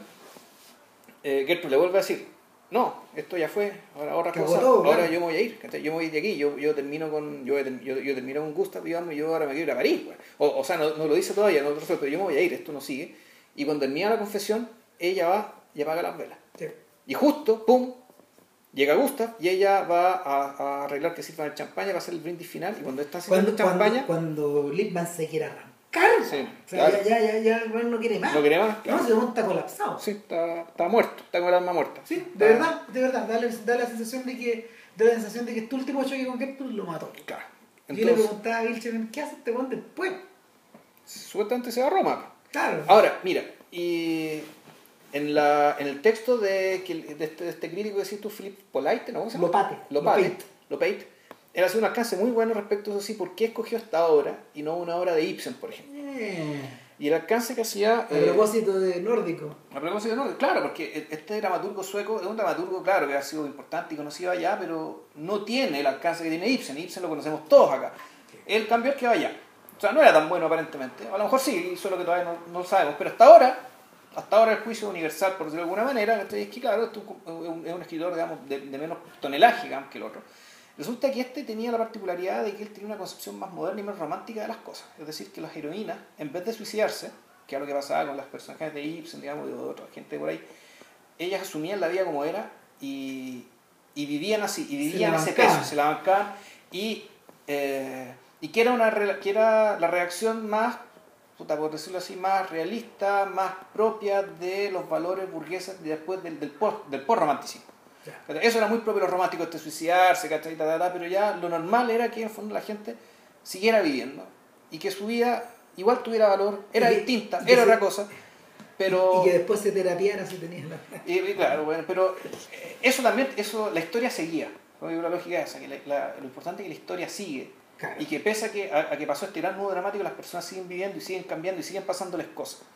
Entonces, esta, esta obra de teatro en particular te mostraba eso, te mostraba que después de todo esto, la insatisfacción de Gertrude no terminaba en un suicidio romántico, digamos, sino que ella, ella se iba a estudiar psicoanálisis, se iba a meter de nuevo en el mundo de las palabras, solo que eh, orientados para otro fin, pero volvemos. Eh, y donde se dio cuenta, y en fondo la, la, gran coda que te muestra al final, que ya cuando le llega a visitar el cuarto personaje, que es el doctor. Después, perdón, después de que se ha despedido de Gustav también de una manera de una manera final, de una manera como claro, donde también lo termina de matar diciéndole que en el fondo nunca lo amó. Y aquí Gertrude se nos cae, porque en el fondo si dice, si todo es amor, ¿por qué se casó con Gustav? Si no lo amaba. Porque estaba, despechada, estaba picada, se sentía sola, porque se le había ido el, poeta. Anda a saber. Entonces aquí tú decís ya, aquí no solamente tenemos una histérica, sino tenemos una, un, personaje que en su histeria, puta, comer estupideces, daña a gente. Yo creo que, por sobre todo Gustav, él es víctima.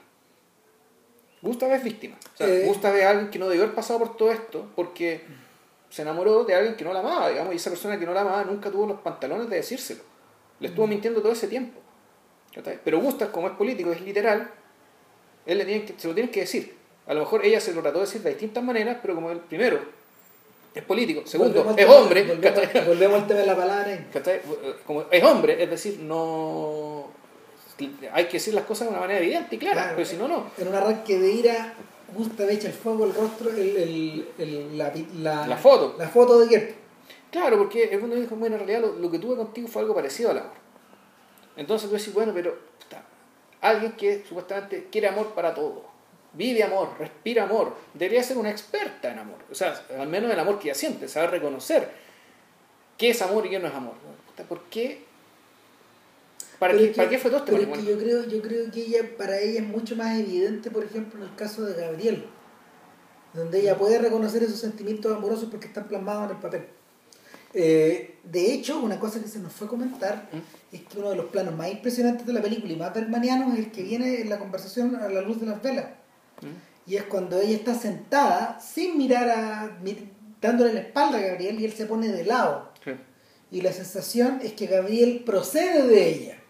Bueno, el, emerge de ella porque están, tan pegados como por la espalda. Hay, una escena parecida en, el parque cuando está, ella está cortando con Erland, donde también Erland está de perfil y ahí estaba mirada de otra manera y la cuestión también era una figura media casi como un tótem que se arma. un puro bloque, como un puro bloque, una estatua tipo Monterrich, bueno, algo muy raro. Donde también la, la figura de ellos dos conversando de esa manera agarra, agarra una densidad que, que bueno... Que, y esa densidad, esa densidad no es naturalista, es expresionista. Es expresionista, es verdad.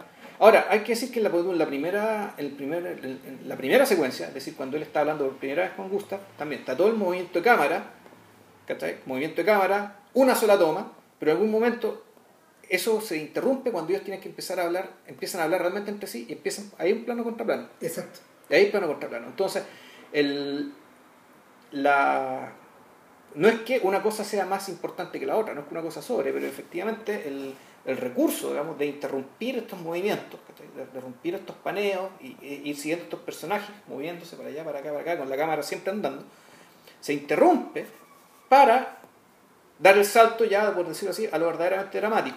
Mm. Que, claro, en teatro tú lo ves de lejos, digamos, pero bueno, aquí lo hacía con plano contra plano, al menos en esa secuencia. En la otra secuencia lo hacía de esta otra manera, montando los cuerpos uno al lado del otro, mm. y haciéndolos hablar supuestamente hacia lugares distintos. A lo Berman. Claro, de hecho, Berman ya filmaba así en esa época. Claro, a lo Ava también. Sí. ¿La cantaste, no? Que esto que cuando una tipa cantaba de frente, otra cantaba de perfil. Sí. Ese efecto es un poco eso, con la fidelidad, pero sí, se parece a eso. Total que eh, nuevamente vemos hacia el, final hacia el final del plano la, la, casa queda vacía porque el tipo sale del plano y volvemos a esta idea de antes de cortar antes de cortar de cortar la naturaleza muerta claro otra vez un quicio. De, esta vez eh, no es de puerta, es de pasillo. Claro. Tú ves la, la, la, la oquedad Sí, hacia el fondo. Pórtico así. o sea, Claro. ya. Y sin mediar ningún, sin mediar ningún, eh, Ni un intertítulo, ningún ni intertítulo, nada, Gertrude aparece anciana. Ahora, anciana hasta por ahí nomás, porque tiene la piel sumamente tersa, pero Según, tiene. pero eso según el profesor Axel. po. No, y según lo que uno ve también. O sea, no se, no se molestaron en maquillarle arrugas. No, es que yo creo que yo creo que hay una doble idea ahí. Sin, completamente canosa. Sí.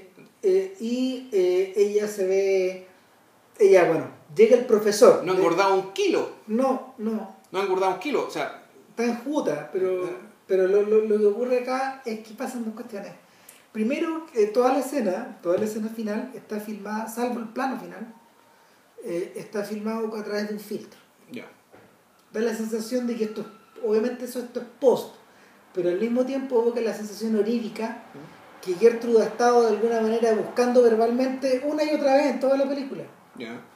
¿Cachai? Esto, de, esto es como un sueño, me siento Ah. como, ¿cachai? Sí. no sé, esta cosa como de escapar, como de, de estar y no estar, eh, aquí ya no está. ¿no? ¿Cachai? Y entra un campesino que en el fondo que le, que le sirve que de como sirviente. que le sirve de sirviente, Claro. claro, y le avisa que tiene una visita, que es el profesor, claro, el profesor Axel. Y el profesor llega envejecido. claro. Él se ve evidentemente más viejo. Y, y empiezan a conversar. Y ella le da a entender dos cosas. Uno, que eh, no tiene mucha ganas de conversar, claro. que sí que la visita va a ser breve. Y lo segundo es que ella está viviendo alejada del mundo, pero no tan alejada. Está viviendo como eremita, con, las como, con las mínimas necesidades. Hay un gran escritorio ahí, está, está escribiendo algo, no, se- no, no se ha dicho qué, pero, pero ella está un poco aparte. Sin embargo, entre, de nuevo entre el campesino y quién lo que echa en la silla el diario. El diario. Y ella le dice, hay que estar alejada del mundo, pero no tanto. no tanto. O sea, de hecho, además tiene una radio. No te la muestran, Él- pero dicen que tú- tiene. tú Tienes una radio, Gertrude. Claro. Eso es una radio, 1922, siglo XX. Sí, ¿sí? ya está en el siglo XX. Y entonces realmente ha pasado harto tiempo. Ponte tú que hayan pasado 20 años. 25 años. Claro, una cosa así. Eh, a mí me dio la sensación de, de entrar en un universo tipo David Lynch ahí. Ya. ¿Cachai? A propósito del sueño, esta idea de los, de los cambios bruscos, esta idea de una visita inesperada, la sensación de que tú estás como encerrado dentro de un cuarto y ya has estado encerrado dentro de ese cuarto 25 años. Sí. ¿cachai? Y, y lo que se vuelve a trabar entre ellos vuelve a hacer referencia a lo anterior, pero de una manera media velada. Claro, lo que pasa es que cuando Gertrude se va, es una cuestión que no, no cuando Gertrude se va, ella dice lo que va a hacer, no te muestran lo que hizo, que fue... Llama por teléfono. Claro, ya no sabe que me quiero matricular en la escuela de La en, en la Sorbonne, estudiar psicología y qué sé yo. Entonces, ella después, eso lo vemos en el cuadro, ella se fue a estudiar psicología con el profesor Axel, probablemente fue amante del profesor Axel, Sí, y Tuvieron algo al parecer. algo, claro, y no, él no se sabe más. Y, y damos tremendo salto al futuro y nos encontramos con que esta ciudad está anciana, donde el profesor Axel ya viene a ser otro fantasma en las navidades pasadas, que, que Sí, le viene a visitar, eh, donde le entrega su libro y donde queman las cartas. Sí, le entrego un libro de Racine. Puede ser, claro, un libro del, de, un libro de análisis psicológico que está de los personajes, porque digámoslo, los mitos griegos que está y, y la lectura de los mitos griegos que hicieron los autores, distintos autores Del barroco. del barroco, digamos, clásico, del, del clasicismo francés en Claro, particular. obedecen un montón de interpretaciones, igual que las pinturas Claro, de Rubens. Ra- Racine, Corneille, esa gente. Y, puta, claro, entonces, yo creo, yo me acuerdo de hecho haber leído la Ifigenia, ¿se llama Ifigenia de Racine? No, no era Ifigenia, era... No, no, no, pues no escribió Medea también. Puede ser que escriba una versión de verdad, no, pero yo, yo me acuerdo, era otro personaje, era este personaje que eh, la esta, esta era que era una que mandó a matar, hizo matar a Hipólito, desbocando de los caballos. No, Fedra creo que se llama. Fedra, Fedra. Racine tiene un Fedra. Sí. Entonces, yo Tiene leí, yo leí esa obra, que está una. Fedra. Tiene una Fedra. Claro, y, y- y efectivamente un personaje complejo, complejo, interesante para, para el psicoanálisis, digamos, definitivamente. El, entonces, aquí la, peli, aquí la película hace, eh, lo que hace es mostrarte digamos, a, un- a una persona que ya básicamente se dio cuenta que su búsqueda no, no llegó a ninguna parte. Eh, de hecho, ahí esta escena, esta escena encarga, eh, perdón, esta escena encarna lo que Gabriel anticipa en su momento de máxima desesperación, pues él dice, el todo es la nada. No. todo se ha vuelto nada, everything is nothing, lo dicen los O subtítulos. sea, él lo, lo dice, él lo dice porque ya. Por él. Porque él lo tiene todo. Claro. Precisamente, como lo tiene todo, y se da cuenta, en la frase brillante que sea Gilbert y Sullivan, digamos, ¿cachai? Mm. Eh, puta, me acabo de descubrir que el éxito es intrínsecamente decepcionante. Que- él, hablar- él está hablando de Lego ahí. Claro, pero en realidad aquí se refiere a otra cosa. El- Eh, claro. a- aquí, aquí, en realidad, lo que se refiere Gertrude es que cuando el amor es todo, en realidad el amor es nada. ¿Por Eso. qué? Porque se quedó sin nada. Porque esto no se concretó en nada. O sea, ese todo del cual habló y que, y que en el fondo es una. Eso es lo, lo- lo más llamativo. Vamos, te, te, te- te hacen leer un- una poesía de, de, de Gertrude de 16 años para entender 16 que. de- uno, o que ella pensaba con una mentalidad adolescente, eh, o en realidad era que ella venía. eh, su, su forma de actuar era una forma de actuar que venía, digamos, desde, desde su ser más profundo, digamos, de es algo que ya no tiene que ver con los hombres con los que estuvo, sino No, que en realidad ella venía de ella. sea, Es una suerte, es una suerte de impulso fatídico. un, un- un impulso fatigo que viene con su temperamento. Ni siquiera. Bueno, ahí está la conexión con Ice White. ¿Cachai? Si el, el problema que tiene la, tosu- la, la, la tosudez y la imbecilidad del personaje de, de, de Cruz, aparente imbecilidad, digamos, Ujú. proviene de esta incapacidad de, de poder salirse de esta idea, de estas ideas preconcebidas que él Mm. tiene en torno a la pareja, al sexo, al amor, a sus deseos, ¿cachai? Esta idea de que, de que él tiene que equiparar lo que le acaban de confesar. Claro, ahora lo, lo interesante es que eh, no queda muy claro los efectos del haber trabajado el psicoanálisis respecto a ella misma. Estudiado psicoanálisis y me imagino haberse psicoanalizado. Tal vez se decepcionó. Tal vez, o sea, yo creo que lo que se dio cuenta es que el psicoanálisis en realidad, eh, tú con el psicoanálisis puedes envolver con otras palabras los mismos problemas, puedes resolver algunos problemas, pero hay ciertas cosas que no se puede resolver con el psicoanálisis tampoco. Claro. y que, y que tampoco te da herramientas necesariamente mejores para comprender eh, ciertas cosas. Evidentemente el psicoanálisis debe servir para un montón de cosas, ¿cachai? Qué sé yo, pero para el tema de Gertrude, aparentemente su paso por el psicoanálisis más o menos la dejó igual. La dejó, la dejó con la misma insatisfacción, con la misma con la, con la, con la misma idea que tenía antes. O sea, de hecho Sí. la, la recluye en un cuarto blanco. Claro, de hecho la manda, la manda a la cárcel. Claro. La manda, la... peor, ella se va, No, ella a la sí. cárcel, ella se mete en la cárcel. O sea, o se va al convento. Sí, que, que, que es- equivale, es- es lo mismo. Equivale a esta. Es lo mismo, en el fondo ya eh, eh, aquí el, el deseo se extinguió. O lo reprimiste o se extinguió. Se extinguió, se extinguió, ¿cachai? O, vamos a, o vamos a vivir o vamos a fingir que está extinguido. Oye, ¿cachai? y Porque- de alguna forma, fíjate que estaba pensando justamente que no, no será acaso esta la versión, de alguna manera los impulsos que mueven a Gertrude no serán los contrarios a los que mueven a la religieuse de, de Diderot y, y ¿cómo se llama? Y, eh, Rivet. y Rivet. Y no sé, no, es que lo, lo veo distinto porque Es lo que pasa, te lo pregunto porque en el fondo son contemporáneas, ¿eh? Las filmaron películas. al mismo tiempo. Ya. Está, puede ser. En realidad, a mí el personaje, yo lo que me acordé, digamos, lo primero que me acordé viendo la película esta de Ana Karenina. El personaje Karenina, lo que, lo que significa el personaje Karenina, por, tiene muchas coincidencias, pero claro, pero no tanto. El tema de la religiosa es un poco más complicado porque la religiosa era un personaje de una, de una voluntad muy fuerte, De un nivel de, de autodeterminación suicida. muy claro, pero con la diferencia de que dentro de todo en un mundo muy pequeño. Donde en el fondo tú tenías las coordenadas sobre Su- las su- cuales se ordenaba la sociedad. Sus, coordenadas, la- lo, lo que ella pudo ver del mundo, antes de entrar al convento y menos, dentro del convento menos, hacían que su determinación y su, su voluntad en realidad fuera, una, fuera la fuga. En el fondo todo esto es una fuga. Gertrude en cambio es otra cosa. O sea, Gertrude está movida por un... eh, está, va hacia adelante, va hacia una dirección, tiene muy claro lo que quiere, pero su situación inicial es una situación comple- completamente distinta. ¿Cachai? De partida es una mujer libre. ¿cachai? completamente libre. ¿Cómo será libre? Que vive en una sociedad más libre posible, al punto de que ella puede tener distintas parejas en el siglo XIX, digamos, y nadie se, nadie se escándalo. Mm. O sea, era, ella había sido pareja de un tipo, resulta después que se casó con un político, el político importante nadie lo huevió, ¿cachai? Por haberse casado con una tipa que en el fondo no era una joven virgen, digamos, ¿cachai? Que era lo que pasaba, pues, bueno, en el siglo XIX en casi todo el mundo.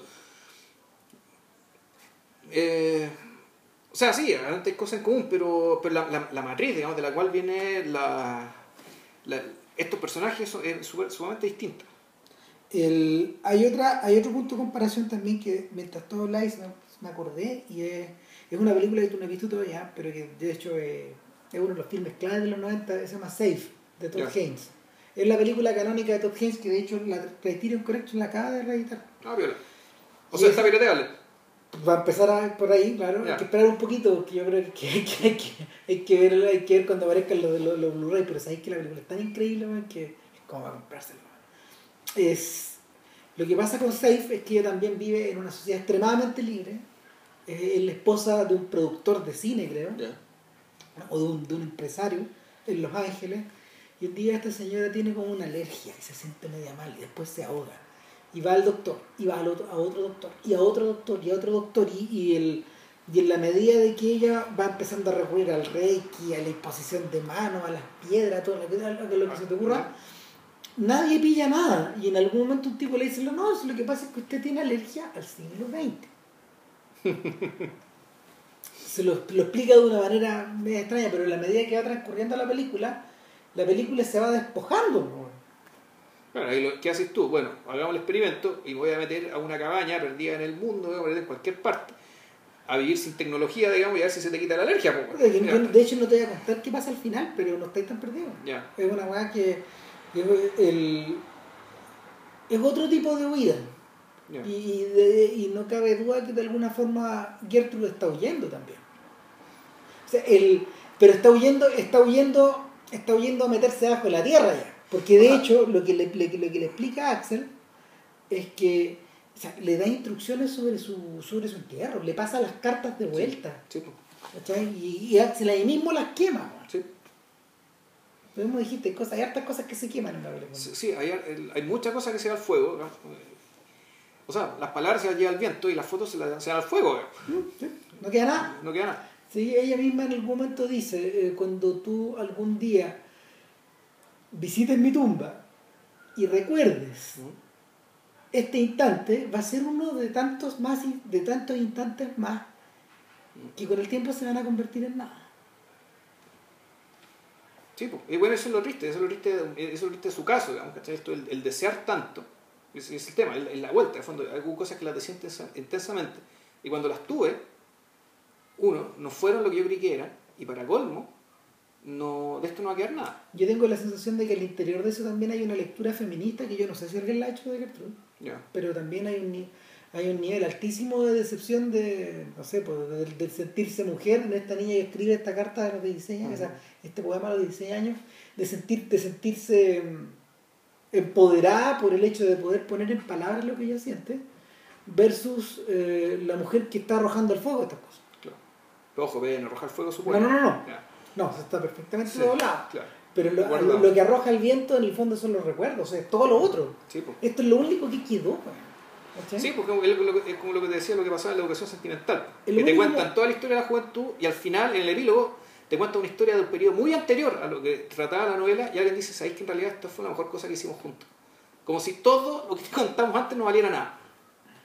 Todo lo que te contaron en toda la novela no, no valiera nada. Oh, pobre de. Ya bueno, terminamos porque yo ir a Sí, no, sí. la Pascua. Y bueno, ¿qué, qué grabamos la próxima- el- el- ¿qué hacemos el próximo? Bueno? No tenemos mucha idea, pero el el 197... Sí, ya ahí veremos. Bueno, ya, será sorpresa y... nada, ojalá- pásenlo bien, Ojalá vean y vean Gertrude. Y eso, chau. Que bien. Chao.